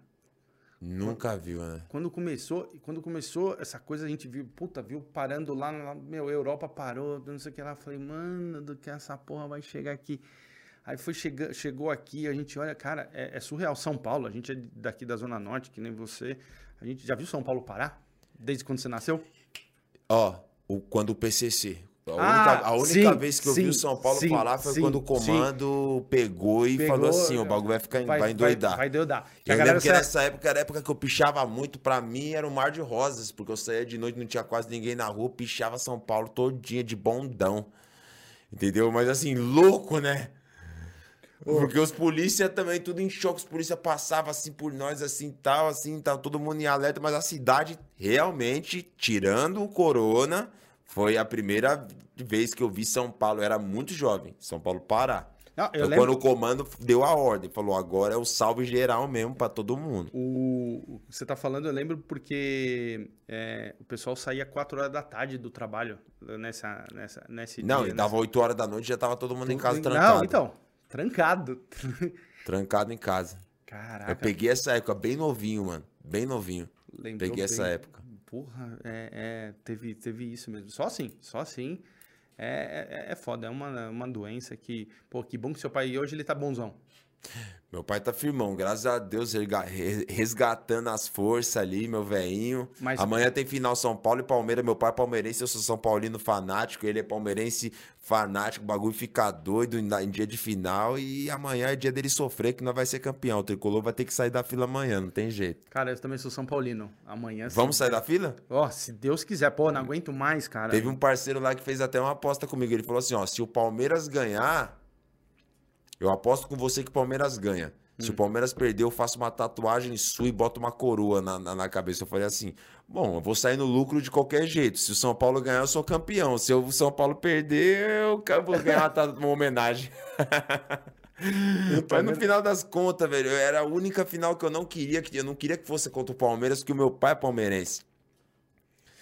Então eu eu não gosto de ver meu, o São Paulo jogar contra o Palmeiras, porque eu sei que meu velho é muito. Meu velho é tão fanático quanto eu sou pelo, pelo São, São Paulo, Paulo, ele é pelo Palmeiras. Então eu sei que se perder, ele vai ficar triste. Nossa. Então eu preferia que fosse contra o Corinthians. Sim. Entendeu? Do que contra o Palmeiras. Mas caiu contra o Palmeiras, vamos lá. Vamos tirar uma onda. Vai Nossa. ter que aguentar a mula se perder. E eu também, né, mano? Nossa, mas, irmão, eu vou falar uma coisa. Mas nós tá na fila há tanto tempo que nós precisa ganhar. Nossa, não dá, irmão. Pelo amor de Deus. Todos os orixás que não dá, mano. Não dá pra gente esperar. Pô, eu vou falar pra você, não tem uma roupa pra esperar, mas não, não, tem, mano. Não, sabe? É muito tempo que a gente tá na fila. E hoje, antigamente, a gente era tão bom, né, meu? Porra, era, dava tão alegria. Não, a gente viveu uma década que foi de 2000, de 2000 a 2010, foi a década dos sonhos do São Paulo, né? A gente foi tricampeão brasileiro, três títulos seguidos. A gente foi campeão é, da Libertadores, foi campeão mundial, foi campeão paulista. A gente ganhou tudo, né, mano? Então, tipo assim, aí depois de 2010 a 2020, meu Deus do céu. Foi, foi. É, que é isso, não, é, so, é, sofrência total. Meu, eu parei de ver o São Paulo e comecei só a assistir o jogo do Barcelona. Não, e o pior de tudo é que eu nunca, nunca abandonei o São Paulo. Ah, eu... eu xingo demais. Eu vou na internet, mas eu xingo todo mundo, mas não deixo de estar ali. Ah. No sofrimento e no veneno. Porque quando tava bom, eu tava ali também. Ah, mas, mas então, concordo com você, mas sabe, meu, é, é mas assim, no, num primeiro momento, a gente. É que o São Paulo aconteceu umas coisas internas dos bastidores que eu, sabe, é, sabe, sabe, Com certeza. Que né? eu sempre falei o seguinte, mano. É, a hora que, que a gente descobre essas coisas internas, e, e eu sempre batia na internet também, eu era que nem você, pô, eu ia lá, falava um tanto na internet, aí depois eu falei, mano, tô perdendo meu tempo. Porque enquanto eu estou falando aqui, sofrendo, os caras estão fazendo a, as, as mutretas lá dentro do clube por causa disso que está aqui tá um lixo. E eu sempre também, quando eu ia na internet, eu falava para os São Paulinos, eu falava assim, galera, vocês querem parar com esse sofrimento? Ah, não, a gente quer, pô, quer. É só, no, é só não ir no, no estádio. Uhum. Abandona o, o time, deixa essa porra ficar sem renda que, ah, um jogo, dois, três, uma hora não aguenta. Aí vocês vão ver o. o, o como é que é? Tem o, a, a, o presidente, mas os, os que tão, são contra a diretoria, os. Esqueci o nome, vai. O pessoal lá da, do conselho, Pô, se, se começa a cair a renda do, do time, se o pessoal faz um boicote nos estádios, não sei o que lá, o conselho chama não sei o que lá, eles tiram o, o, o presidente e coloca outro, faz eleição, chama eleições e vamos ver se o time melhora. Agora, meu, a gente, a gente tá ligado que tá tendo uma roubalheira. Meu, o time virou uma portuguesa. E, mano, e a gente lotando estádio, aí não dá. Então, mano. aí fica complicado, né? Porque aí cai na conta. Olha, eu vou falar pra você, você falou sobre a portuguesa, mano.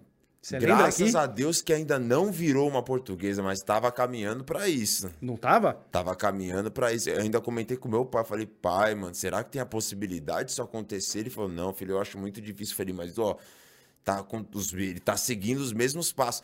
Só que você já reparou que São Paulo não, não foi rebaixado? Mesmo nas piores crises de toda, sempre conseguiu se safar do rebaixamento e tal. Mas, mas assim, é, mas o é torcedor os... São Paulino, para quem. Eu sou doente pelo São Paulo. Não sou fanático, eu sou doente. O torcedor São Paulino não aguenta mais, mano. Não aguenta. Não a gente não aguenta mais. Precisa... O Paulista, para nós, é a Copa do Mundo. Eu, tô, eu, juro para você que eu tô vendo esse jogo de amanhã, que hoje, no caso, né? É sábado, né? Mas amanhã, domingão, para mim, é o quê? É final de Copa do Mundo, mano. É tipo isso, porque eu preciso, de qualquer jeito, ver o São Paulo ser campeão. Mano. Se for campeão do Paulista, é a mesma coisa que for ser campeão da Libertadores. Pelo menos um, título, né, meu? Um título que for. E, e, e seu pai ali, depois ele. Ah, eu falei, que... pai, da, oh, já vou, o ano passado Não, você já foi campeão ganhou. da Libertadores, do Paulista, da Copa do Brasil. Deixa um títulozinho pra nós, pô. Sim. Oh, só um Paulistinha, pelo menos. Sim. Oh, que é isso, mano. Irmão, eu tava vendo você aí é, na nossa conversa. Quantas tatuagens você tem? Putz, eu nem tenho contas, cara, de uma, duas. Ah, não, se você não sabe. Ah, não, não eu perdi a conta. Eu tenho um peito trancadão também, aqui eu tô Caraca. trancado, né? Nossa, no peito dói, hein? Meu pai aqui, minha irmã aqui, depois da barriga tem mais uma aqui que pega de uma costela a outra, tem o símbolo de Capricórnio aqui, outro triângulo aqui, o da massacre aqui, tem uma penca, mano. Mano, oh, Tem o Wolf aqui no rosto. É, você fez. Na... no pescoço. Não, cara, ele só faz em lugar que. que é, é tipo assim, é pra sentir dor mesmo? Ele, eles que trabalham com você, como é que é? Ele, ele é. fala assim. Cara... Não, a, a, do peito, fala aí como é que foi. Nossa senhora, mas chorava de dor. Cho... Porque no começo não. Mas para, quando foi pra retocar, para, porque deu, deu uma inflamação. Não, não, doeu, do, doeu. Não vou não, mentir pra você. que dói. Mas no... você acha que não ia doer? Mas a segunda vez a pele já tava machucada. Hum. Imagina os caras retocando em cima da pele. Meu Deus! Eu ficava assim, ó. Eu juro. Um veneno do céu. E eles rindo. Ah, sempre. Qualquer desgraça que acontece comigo, esses caras dando risada. Cara, não, eu, é muita coragem, porque, mano, a gente vê que dói. Porra, não, imagina. dói demais. Dá trancada aqui, pega, pega tudo aqui até aqui. Nossa senhora. Não, e você fez na costela, mano. A costela é onde mais dói. A hora que ele encostou a pontinha só que eu falei, eu falei, porque é isso. Agora ele falou, agora você aguenta, filhão. Não, e você tem aqui também, ó. ó aqui, mano, eu nem senti tanta dor. Você acredita nisso? Ah, não. Senti dor, só que mais quando começou a pegar mais pra parte de, de aqui do, de trás, aqui, assim, ó. Senti dor. Hum. Dói no pescoço. Não vou falar que não dói é mentira, mas não foi nada comparado para quem já tem uma na costela, para quem tem uma no peito. Não foi eu, nada eu tô vendo você tem na mão. Tem na palma da mão também. Triângulo. Nossa. O que, que, que é essa daí? É o triângulo. Só? Do nada? É, aí já entra um outro assunto polêmico aí. Ô, cara, não posso entrar em assunto polêmico, mano. Irmão, então, Depende. É, é, que é, é, porque eu já entrei nesse assunto polêmico uma vez. Ah, entendi. Já, já deu BO? Não, BO não, eu não tô nem aí. Ah, Mas eu fui instruído ah, a não, não falar não, sobre isso, entendeu? Deve doer, hein, mano. Porra, fazendo a palma aqui deve doer.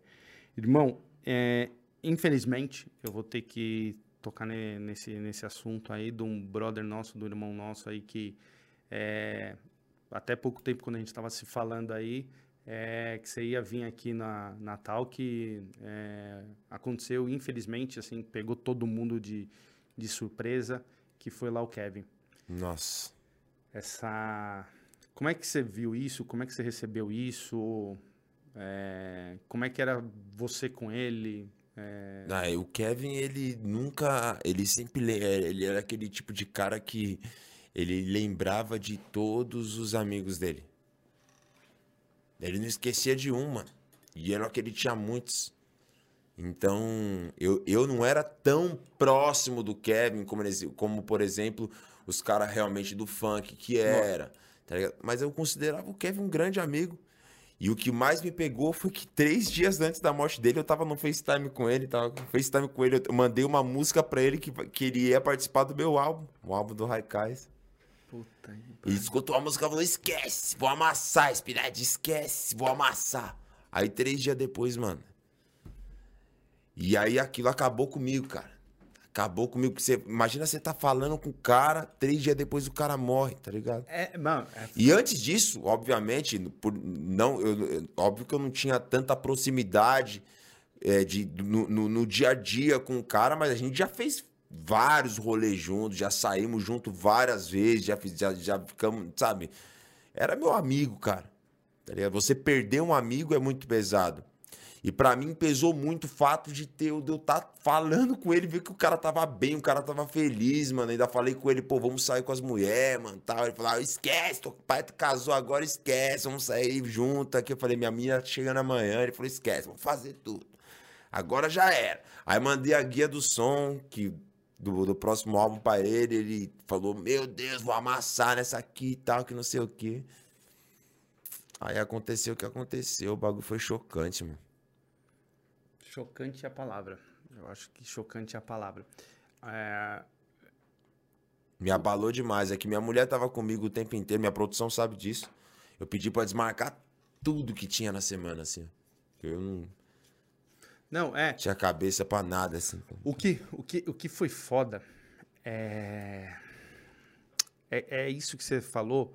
É que, tipo assim, pra mim, é, o jeito que, que, que tá andando as coisas, assim, e como as, as notícias do que a gente sabe, é, foi um jeito muito banal, meu. Então, assim, é, é- além da dor que, que a gente tem de, pô, que nem você tinha falado três dias com o cara, quem não conhecia o cara, mas era fã do cara, e, e tem a dor de que, putz, é tão novo e o cara era tão gente fina, mas o jeito que foi também é tão, sabe, tão, tão bobo, sabe assim? É, é, é, é uma coisa assim, putz, meu, O Kevin era, tipo, era- ele era o tipo de cara que ele alegrava qualquer ambiente. A energia É. dele, a luz dele, tá ligado? Ele era um cara que tinha uma energia muito boa. Ele chegava aqui, tinha- cara, dá muita risada com ele, as palhaçadas dele. Entendeu? Assim, um cara. Sabe? é foda. É, Não tem nem palavras pra conseguir explicar. Não, sim, é, ficou. É, ficou. E ele vai ser eternamente lembrado. Sim, Eternamente. Ele nunca vai ser, vai ser esquecido. é. Isso é uma coisa que pode ter certeza. Nem pelo funk, principalmente pelo funk, e nem pelo rap também. Sim, sim. Nunca vai ser esquecido. Não, é, acho que ficou é, o pouco tempo de, de vida que, porra, é, marcou de um jeito que concordo 100% com o que você tá falando, nunca vai ser esquecido, sempre será lembrado. É, é um cara realmente que é, veio, assim, rápido, alegrou todo mundo, encantou todo mundo e se foi. Me, foi. me lembra, é, assim, ó, gente, desculpa, também não sou músico, já tô falando, pega leve. É, parece uma mona, sabe? Aquela coisa de encantou todo mundo e se foi. Não, não, e o pior de tudo é que ele tava, pô, É. no auge. Ele No tava auge. no auge, cara. Tava no auge. Entendeu? Ele tava, tipo assim, voando alto mesmo, assim, entendeu? E aí. É, foda. É, e aí, que nem eu falei pra você, o que mais deixa a gente ainda num estado, acho que mais de, de, de choque é esse, o jeito que foi, uma coisa, uma coisa boba. A gente fala, caralho, mano, porra, o cara já tava ali. Um acidente, né? Mas assim, porra, mano, sabe? Sei lá, assim. É, é, é, muito bobo, muito bobo. E é nesse momento, ainda mais lá com a, com a, sua fé que você tem, que a gente vê como a gente é, é nada, né, meu? Não, é perante ao universo, acho que nós somos um. Nós não somos nenhum grão de areia perante ao universo, entendeu? Nada, nada, cara, nada. É, é muito louco. E, e, isso é muito louco também, porque às vezes a gente tá com as pessoas que assim, pô, hoje eu falei com ele à noite o cara. Pô, quantas situações que. Ah, o cara tava com ele já tarde, à noite o cara passou mal e morreu. Você fala, meu. É tipo isso. Até. É, não, você fala assim, não é? Porque eu não tô Com... mentindo. Acontece? É, não. Porque eu, você tá falando disso e eu tô lembrando do que eu tava falando com o cara e três dias depois o cara. É, cara, infelizmente é, esse assunto é um tema que uma hora todo mundo vai, acontece e a caminhada de todo mundo uma hora vai acontecer, mas o, o Kevin vai ser eternamente lembrado. A gente, não, eternamente lembrado principalmente pelo funk, nunca vai ser esquecido e também nunca vai ser esquecido pelo rap. Com certeza nunca vai ser esquecido, vai estar sempre junto com nós. Esquece. Esquece. Esquece. Kevin nunca vai ser esquecido. Esquece. O eu tava lembrando de uma coisa aqui também sua, você quase bateu o recorde do Eminem.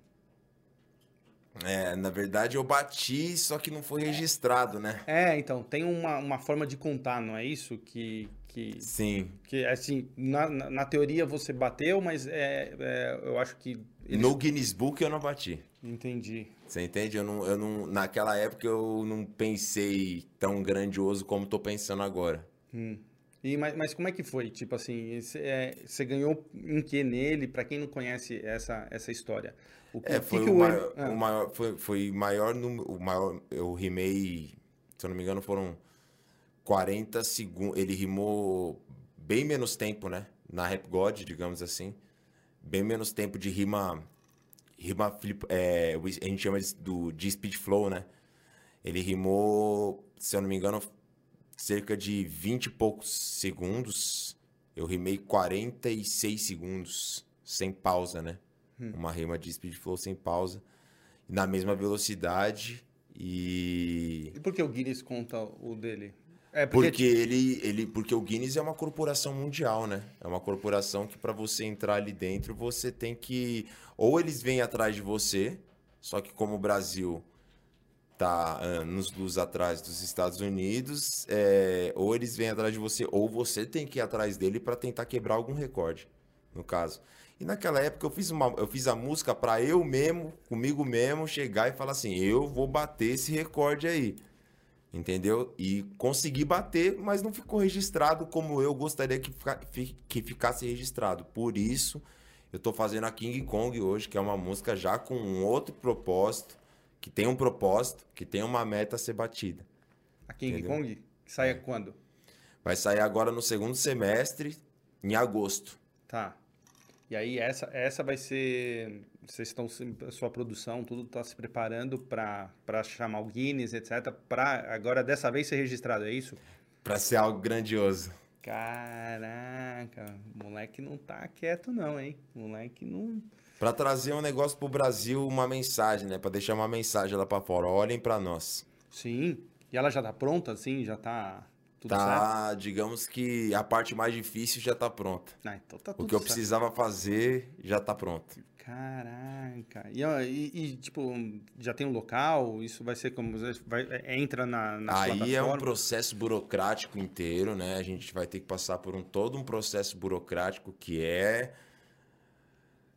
É, assim, a minha, meio que minha gravadora meio que me limitou um pouco de falar, mas eu vou falar para você. Eu não vou deixar passar batido. Pô, faz uma então. É, com certeza. Tô te zoando. É, eu fui limitado a falar sobre certos tipos de coisas, sobre esse lance de recorde, assim. Eles falaram, pô, tenta falar, tenta evitar momentaneamente falar sobre recorde. Só que fica, ó, para um bom entendedor, um pingo é letra, né? Sim. Como eu falei para vocês, a música, ela foi feita com um propósito. Ela foi feita com uma meta. Assim, eu tinha eu, eu queria bater uma meta, entendeu? Hum. E eu já e eu consegui bater essa meta. Entendeu? Puta que pariu, hein, menino? Caraca, que alegria, hein? Que alegria. Cara, cê, é, é, muito louco, né, meu? Assim, quando a gente olha assim. Só que dessa vez eu fiz é. com uma estrutura por trás. Porque quando eu fiz a Rap Lord, Eu falei, ah, vou fazer Rap Lord porque eu quero provar pra mim mesmo que eu consigo bater o recorde dele. E aí eu provei pra mim mesmo, né? Eu sabia que a Rap Lord ia ser um boom, mas não como foi. A Rap Lord parou o Brasil, né? O Whindersson Nunes fez paródia os jogadores de futebol tudo postando e, e todo mundo ficando doido e a, e a, repercussão internacional. Pra você ter uma noção, eu fiz uma tarde de autógrafo no Central Park pra americano e pra, e pra brasileiro por causa da Rap Lord, tá ligado? Em Londres, assim, eu fui parar, eu era parado por ingleses. Os caras não me chamavam nem de, de, de espinado, os caras me chamavam, oh, Rap Lord, oh, Rap Lord. Então, assim, você ser parado por um fã brasileiro é uma coisa. Agora, quando você sai fora do país, de uma outra cultura, com um outro povo, você ser reconhecido pelo seu trabalho aí é uma coisa que não tem dinheiro nenhum no mundo que pague. E a King Kong, ela tá. Ela tem uma. Ela vai tomar. Eu, eu espero que ela tome uma proporção. Eu, eu prefiro não, não colocar muita expectativa, expectativa nas coisas, sim. entendeu? Mas o que eu espero é que ela tome uma proporção. O que eu já sei é que ela já foi feita com uma meta e com um propósito. A intenção de fazer a música, ela não é uma a King Kong não é uma música que você chega no estúdio assim, vale, vou escrever e agora já botava não, não, foram três dias inteiro para gravar só 30 segundos. Que pegada, hein, mano? Três dias inteiros para gravar só 30 segundos. Tinha dia que eu, eu parava e falava, não, não aguento mais, eu vou desistir. Não, aí vinha o, o Rubinho me ataca, meu. meu. meu assessor, tô brincando. Sandrão. O João fala, me botando pra cima, o André Nine. Não posso deixar de falar do Nine, que foi o cara que conduziu toda a gravação, é, o processo de gravação, tudo.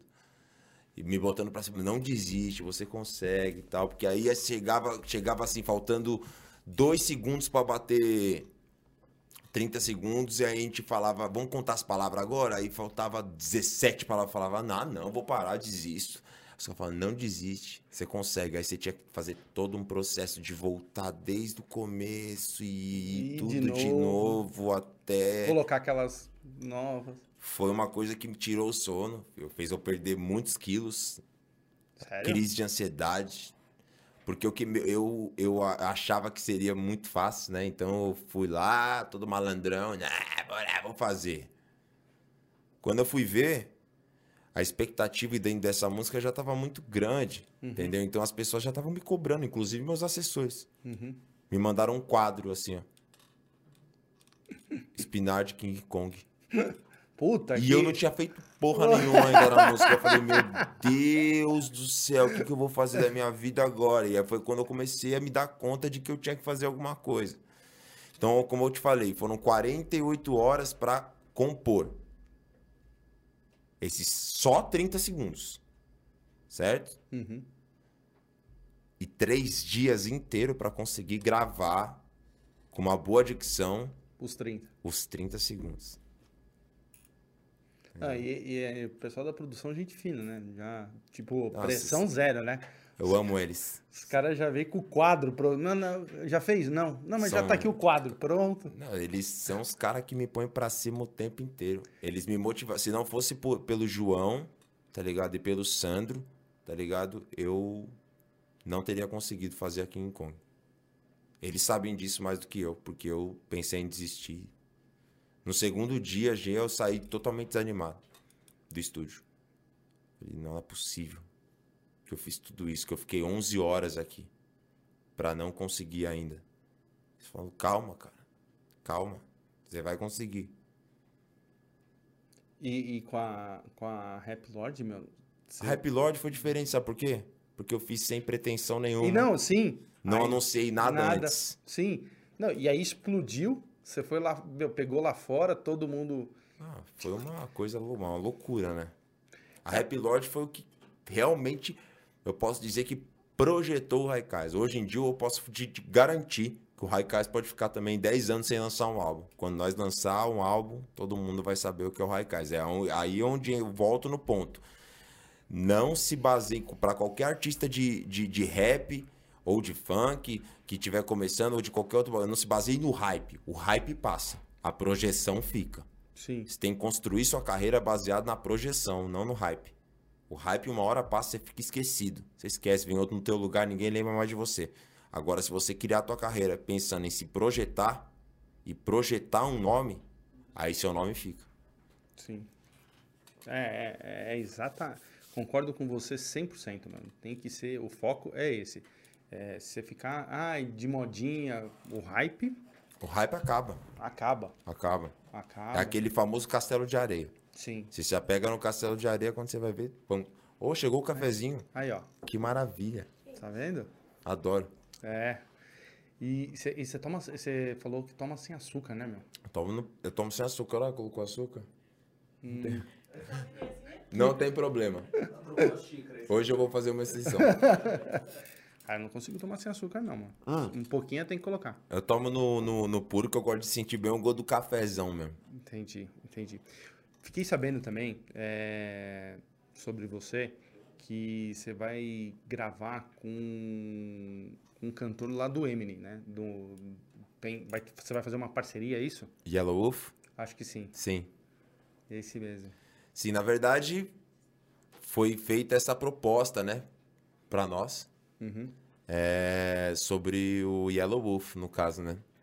E é uma coisa que ainda está sendo conversada, estudada tal. Eu prefiro não falar assim, vamos gravar. Sim, porque ainda não tá tudo. Peraí, parou. Não sei. Ó, a foto pra você do quadro aí, a produção, ó, pra você ver, ó. Tá aí, ó. Não, tá no seu celular, Alan. Ah, sei lá, mete ali, mano. Opa, peraí. Manda pra mim, Alan. Vou tirar uma foto do celular. Ficou legal, cara. Você é doido, isso é um presentão aí que sua produção te deu, hein, velho. Ah, apresentão, né? É não, vou colocar também aí na TV. Eu vou mandar uma hoje, não pode mandar no É, seu. o Júnior acabou de enviar. É que ele mandou foto da foto, né? Será que dá tempo de trocar o café com açúcar Uhum. pelo café normal? Desculpa, gente. Eu esqueci de te avisar, meu anjo. Você foi. Não, eu ainda fiquei pensando, eu ia entrar, falei, vou atrapalhar. Eu vou pôr o açúcar. que eu- Perdão, tá? Cadê o. Foto de quem? A original. Só foi uma pressão só essa foto. Mas tá onde? Manda pra mim, ó. Ele enviou no seu WhatsApp. Pera aí, eu vou mandar. Luiz, Envia pro meu WhatsApp também, ó. Pra gente mostrar aqui na TV pra galera. Ela vai, ele vai mandar no dela aqui, ó. Ah, agora entendi. O Luiz.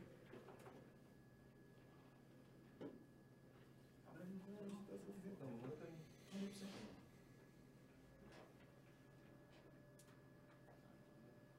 Começou a aparecer os quadros dela.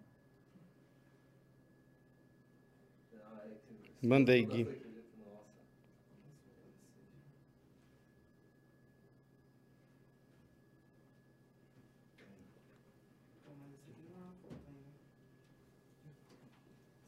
gravar. Que... Obrigado, meu anjo. Desculpa, tá? Imagina, eu tenho. Ó, eu mandei no seu WhatsApp aí. Ah, agora tá pra mim tá perfeito. Eu não sei porque você não consegue sem açúcar, né? É, um pouquinho eu coloco. Eu no, no começo eu não conseguia, depois eu fui começando a pegar gosto. Pelo gosto no. Amo.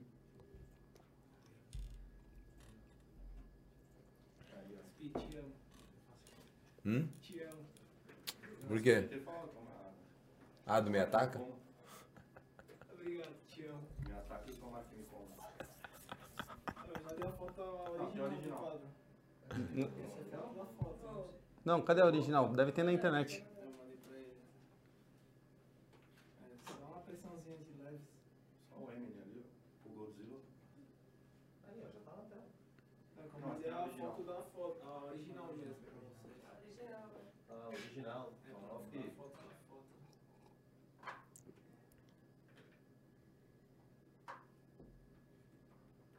Eu lembro que quando esses caras chegaram pra mim com esse quadro aí, mano, aí foi quando bateu a. a desespero. quando caiu a ficha. Eu falei, mano, os caras já tá até com um quadro pronto, eu não fiz porra nenhuma ainda, mano. E o que, que eu vou fazer da minha vida? Foi quando eu comecei a amar. Aí, aí foi quando começou a entrar o- as crises de ansiedade, as noites sem dormir. Sim, Foi complicado. Mano. Tá Eu processo imagino. complicado de fazer. eu imagino.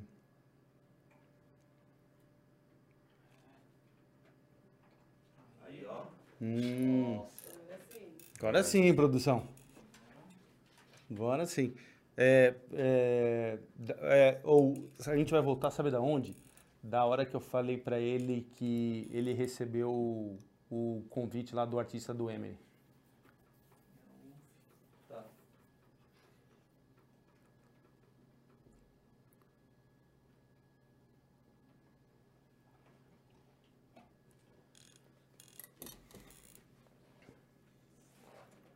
Cinco, quatro, três, dois. Bom, e outra coisa sobre a sua vida, é, você recebeu aí uma, um convite, acho que você deve estar pensando, para fazer uma parceria com um artista lá do Eminem, é isso? Sim, nossa, uma grande honra, que é um artista na qual eu sou muito fã, por sinal, que é o Yellow Wolf, né, no caso, né?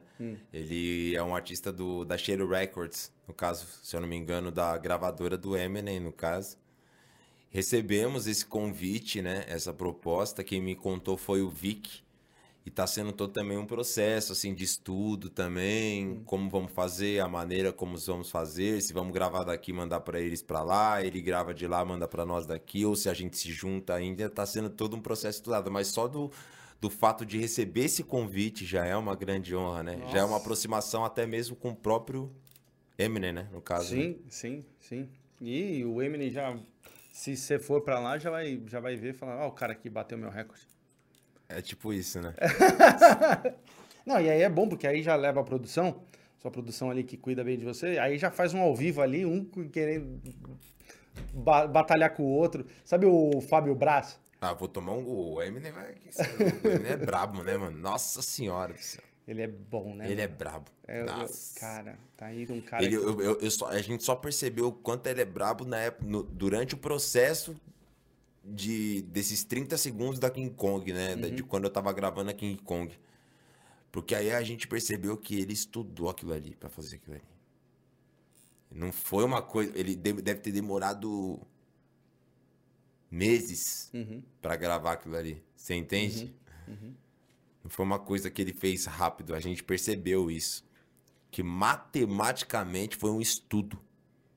Sim, sim, o cara não, não- não soltou assim, né, do nada. Não, foi. E aí, aí você fala, esse cara, ele é. Olha lá, olha o quadro.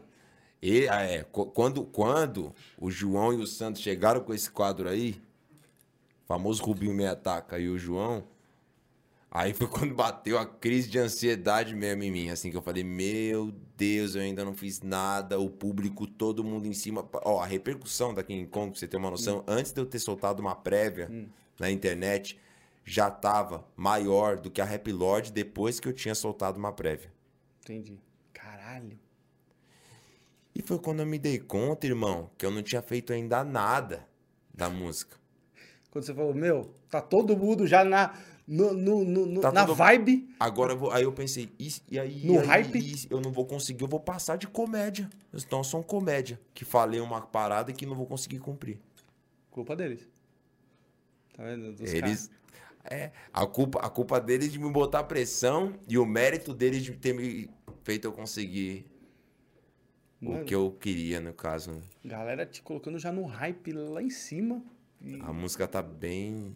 Assim, você, você fala, oi, bom dia, pessoal. Fala, bom dia, mas e a King Kong? Cara, o, o quadro é bem. Porra, o quadro é bem legal, hein? O quadro é legal. Foram eles que fizeram. Tá lá na minha casa lá. O Sandrão que. que fez todo o corre, que fez tudo certo. Quem que é o artista que fez? A Boladona. Ah, Ela que fez, ela que fez o, o quadro. nossa, que belo trabalho, hein? Boladona. A boladona, parabéns. Puta. Puta. Onde, onde tá esse quadro na sua casa? Tá bem na parede, em frente à sala de. de a mesa de jantar, assim, assim, na paredona, assim, bem bonitão. Bacana, né, meu? Eu acho. Quando eu vi que ele colocou o quadro na parede, eu ainda não tinha feito nada. Aí eu falei, nossa. Nine, vamos marcar um estúdio. Eu não posso deixar de falar do Nine. O Nine também, assim como o Sandro e como o João, foi outro cara que me colocou pra cima o tempo inteiro. Sem contar que pra mim é um dos melhores produtores musicais que tem no Brasil. Ele é completo, extremamente completo. Ele produz muito, ele grava muito, ele direciona você. é assim, quando eu preciso de alguém de confiança, eu vou, Uhum. eu chamo o Nine, me ajuda. Entendi. É tipo isso. E a King Kong não teria como ser feita com outra pessoa se não fosse com o Nine. Eu sei, eu sempre soube disso. Eu sabia que só seria possível eu fazer a King Kong com o Nine. Caraca, parceiraço então. Parceiraço. E muito. O cara é, é fora da casinha. É um fenômeno assim também. É muito, é muito bom quando a gente tem perto da gente uns caras fora da casinha, né, meu?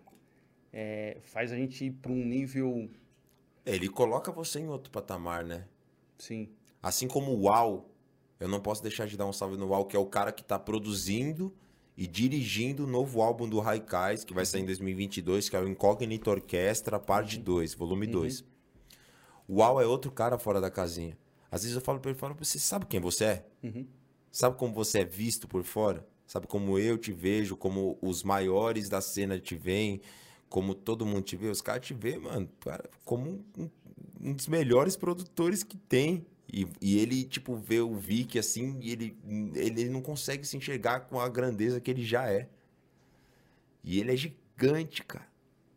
Tanto que a gente escolheu ele sem pensar duas vezes. Assim, a gente falou, a gente quer que o, o Incógnito. A gente vai trazer a classe do primeiro álbum, porque o Incógnito Orquestra foi o primeiro álbum do Raikais, lançado em 2010.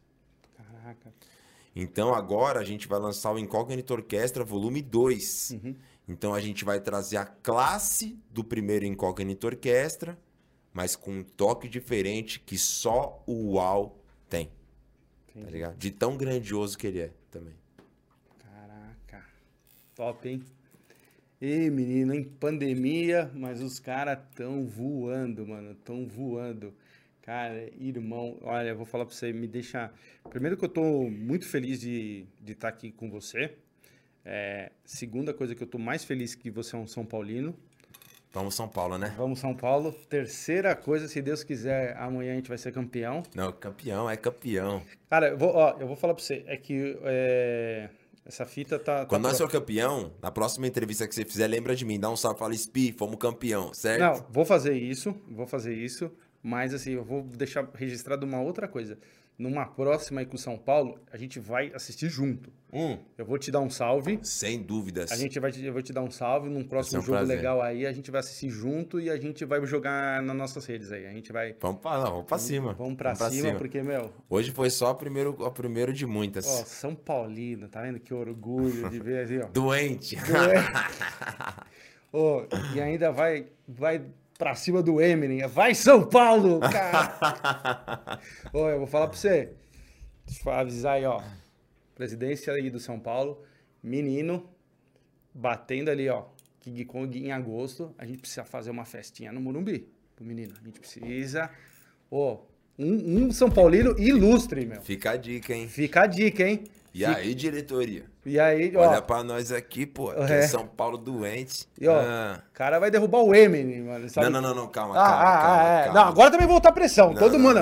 Isso aí, vai derrubar o vou Vamos lá. ninguém. Vou mandar fazer um quadro aqui também. Derrubou o Eminem, meu amigo, e ele vai vir assinar. Quem sou eu pra derrubar o Eminem? Imagina, de maneira nenhuma. De maneira nenhuma. Eu só fiz essa música porque eu realmente queria bater uma meta. Eu queria um propósito maior Uhum. e grandioso na minha carreira, uma meta. Mas nunca pensando em derrubar, em derrubar. Não, Até porque quem sou eu pra competir com o Eminem, mano? Olha a história do Eminem. Não sou ninguém Lógico, pra competir lógico. com ele. Não, a gente fala aqui brincando, zoando na, na, na empolgação, brincando. Mas, meu, é, O Eminem, por sinal, posso falar, é uma das minhas maiores inspirações Lógico, que eu tenho, tá ligado? Não, o Ele, cara- o Busta Rhymes, desde Jay-Z, Mob Deep, Farside, entendeu? É, Racionais MCs, RZO. São minhas maiores influências e inspirações que eu tive pra fazer rap, tá ligado? Então, eu, assim, eu não posso falar de um ídolo meu querer de, bater assim. Eu, eu quero. Eu fiz isso realmente pra bater, Uhum. com a intenção, com, uma- com essa meta, com esse intuito de bater, mas inspirado nele. sim, Ele que me inspirou a fazer isso. sim, entendeu? sim, sim, que fique bem claro. Sim, sim, sim. É, cara, é. Não, só a gente. É a zoeira do. do, do Não, tá ligado, tá Mas ligado. o Eminem, pelo amor de Deus, Tá mano. louco, porque o ele, é um, cara, ele é um mano, fenômeno, né? Fenômeno. Cara, eu gosto muito dele. É, olhar ele no- nos clipes, fazendo som, cara, é. É demais, é demais. Tanto que nós tava brincando, até que os caras falou pra mim assim, falou, mano, imagina se eu tomar uma diz do Eminem. Eu falei, eu ia ficar feliz da vida, por favor, Eminem, me xingue. Me xingue, xingue, me xingue de verdade, mas eu tomar uma diz dele. Nossa. Eu me senti honrado. Falei, Pra caraca, "Pô, mano." Obrigado por me xingar. O Eminem me conhece, deu uma olhada pra mim. Não me xinga mais, Eminem, por favor. Por favor. Concordo, concordo. Tipo isso. Demais, demais. É, assim, lógico, a sua proporção, tô falando do meu gosto, é, o Eminem pra mim é tão marcante e que nem um, um cara que eu gostava muito, que era da, do Linkin Park. Pô, Chester. o Chester. Caraca, meu... Eu sou, eu era extremamente viciado em Linkin Park, hein? Você tocou no assunto. Linkin Park, pra mim, é uma das bandas favoritas até hoje que eu Ah, tenho até na minha hoje. vida. Até Assim, ó. hoje. Até hoje. Quem tá no meu carro tem CD deles ali, o primeiro. Pô, por que que os caras tão pica da galáxia, mano? A depressão, doença do século, do milênio, sei lá o que acontece Porra, com esse mano. negócio. A gente nunca sabe, a gente não pode entender o que se passa dentro da cabeça de um cara que tá com uma depressão tão profunda a esse ponto. Porque aí você pode ver que quando ele se matou, a própria família dele falou que ele tava bem, sorrindo, É. alegre, e aí de um dia pra noite. E aí isso me faz lembrar o quê? Outro cara pica da galáxia que eu amava, brasileiro, Chorão. Porra. Cara, é, sabe, irmão, É difícil, né?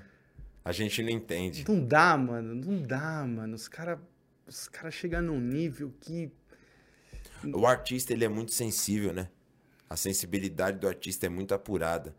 Então, às vezes, para você tentar se afugentar, sabe, fugir do, de um- uma certa angústia ou uma certa depressão, o artista sempre acaba recorrendo à droga. E aí a droga, o que, que ela faz? Ela é maqueia, né? Só. Sim, E depois ela vai te afundando cada vez mais até um certo ponto que você não tem como voltar mais. uhum, Então você tem que estar sempre ciente que nunca troca o livro pela droga. sim, Mais ou menos isso. sim, sim. Irmão, queria muito te agradecer pela nossa resenha. Foi uma resenha maravilhosa. É, Obrigado mesmo, só agradeço de coração por você ter vindo aqui, por você ter a gente ter dado um pouco do seu tempo para a gente conversar sobre você. É, você é um cara pica na, na vibe aí, no rap nacional. Então, assim, é muita satisfação eu estar aqui com você. Eu só agradeço mesmo. Ainda mais você sendo do São Paulino, agora que eu vou Vamos São agradecer. Paulo. Vamos São Paulo. Então, queria te agradecer. Queria que você deixasse aí seu recado final pro pessoal. Fala dos seus das coisas que, que vai lançar sua, pro pessoal que. Sim, claro. Primeiramente, queria agradecer a você. Pô, energia maravilhosa aí, mano. Me tratou muito bem. A toda a equipe. Toda a equipe de vocês são sem palavras, são pessoas sem palavras. Queria dar um salve especial no Sandro e no João. São meus assessores barra empresários, os caras que estão sempre comigo. Mas assim, se tornou uma relação mais de, de, de irmandade também, assim, de família, tá ligado? Os caras entram em casa lá, tá ligado? A minha casa é como se fosse a casa deles. Os caras que me põem pra cima quando eu tô no- nos piores momentos. Não posso deixar nunca de falar do Santo e do João. Não posso deixar de falar do, San, do, do Chuck, do Quali, do Vic, o Raikais, minha vida. Totalmente minha vida. Queria mandar um beijo também pra minha mulher, pra minha filha Ana Clara, pra minha mãe. Meu pai Davi, que agora tá fortão, se recuperou de uma, quase foi nessa. E graças a Deus tá aí firme e forte. O que eu posso dizer dos próximos lançamentos, próximo lançamento do Raikais, Raikais participação Kai Black, Boa. Big Boss, logo em sequência vem aí a King Kong, entendeu? Bem com, com um propósito bem grandioso. Ali, ó. Tá aí, né? Tá ali.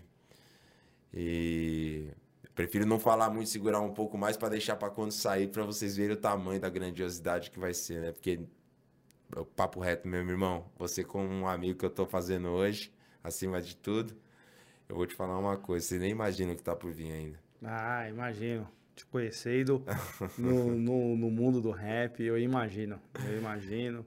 E final do ano tem hit, tem mais música pra sair. A gente ainda não sabe se vai ser a música com participação com o MC Davi, não sabe se vai ser outras músicas. E 2022 vem aí álbum novo do Raikaz, Incognito Orquestra, volume 2, Uau. e Okami na direção. Animal, hein? Animal. Caraca, irmão. Satisfação. Só a palavra é essa. Satisfação em, em ter você aqui hoje. Galera, é isso. Espero que vocês tenham gostado. Não se esqueçam de, de se inscrever lá no nosso canal lá no Instagram, Talk Podcast BR. Não esqueça de se inscrever no nosso canal lá do YouTube, Talk Podcast BR. Você que veio aqui, ó, só por causa dele ver a nossa entrevista, vai lá, se inscreve no nosso canal, por favor, Talk Podcast BR. E também não esqueça de se inscrever no nosso canal de cortes, cortes do Talk BR, cortes do Talk BR. Pô, agora quase, ó. Mas é, errando é normal, né? É, meu. é- Eu já me enrolei aqui em várias palavras. Não, é, é, eu, eu fui falar o nome dele e já falei espinafre, então. o cara. ô, Coisa que eu escutei da pré-escola. Né, é eu ia falar isso, mano. Terceira série, desde a da segunda série, ele. Não, espinafre, espinafre. eu, tinha até vergonha de falar. Falar, não, Rafael Fernandes. Fernandes o quê? Fernandes. Fernandes o quê? Spinardi. Aí pronto, já era, já sabe, né? Ô, o Spinardi é seu sobrenome? É meu sobrenome. Senão não ia ter tanta criatividade pra pensar num, num vulgo Spinardi. Assim. Seu nome é Rafa. Rafael. Rafael Fernandes Spinardi. Rafael. É, Rafael Fernandes é uma coisa com porra também. Você É vê. português com italiano, né? Fernandes de Portugal, Spinardi de Itália. Entendi. Aí você veio pra fuder a nossa vida, falou assim: vou, vai ser Spinardi. Aí a galera, espinafre, espinafre. Não, pior que nem fui nem eu que escolhi. Naturalmente o povo já começou a me chamar Spinardi, Spinardi, Spinardi. Chegou, até na época da escola, os professores nem me chamavam de Rafael. Era só Spinardi, Spi, Spinardi. Por isso que eu falei pra você, antes da entrevista, eu falei, se quiser me chamar de Spi, pra não complicar, que às vezes tem as pessoas que confundem, né? Spinards, Spinards. Como é, que, como é que você falou também uma hora? Raiscas. É. Com vocês, Raiscas. Vai entrar uma banda internacional, mano. Ah, eu nunca vou me esquecer disso. É, então tá bom, gente, ó. Foi maravilhoso a entrevista aqui com o Espinafre, com o Spinardi. Valeu, até a próxima.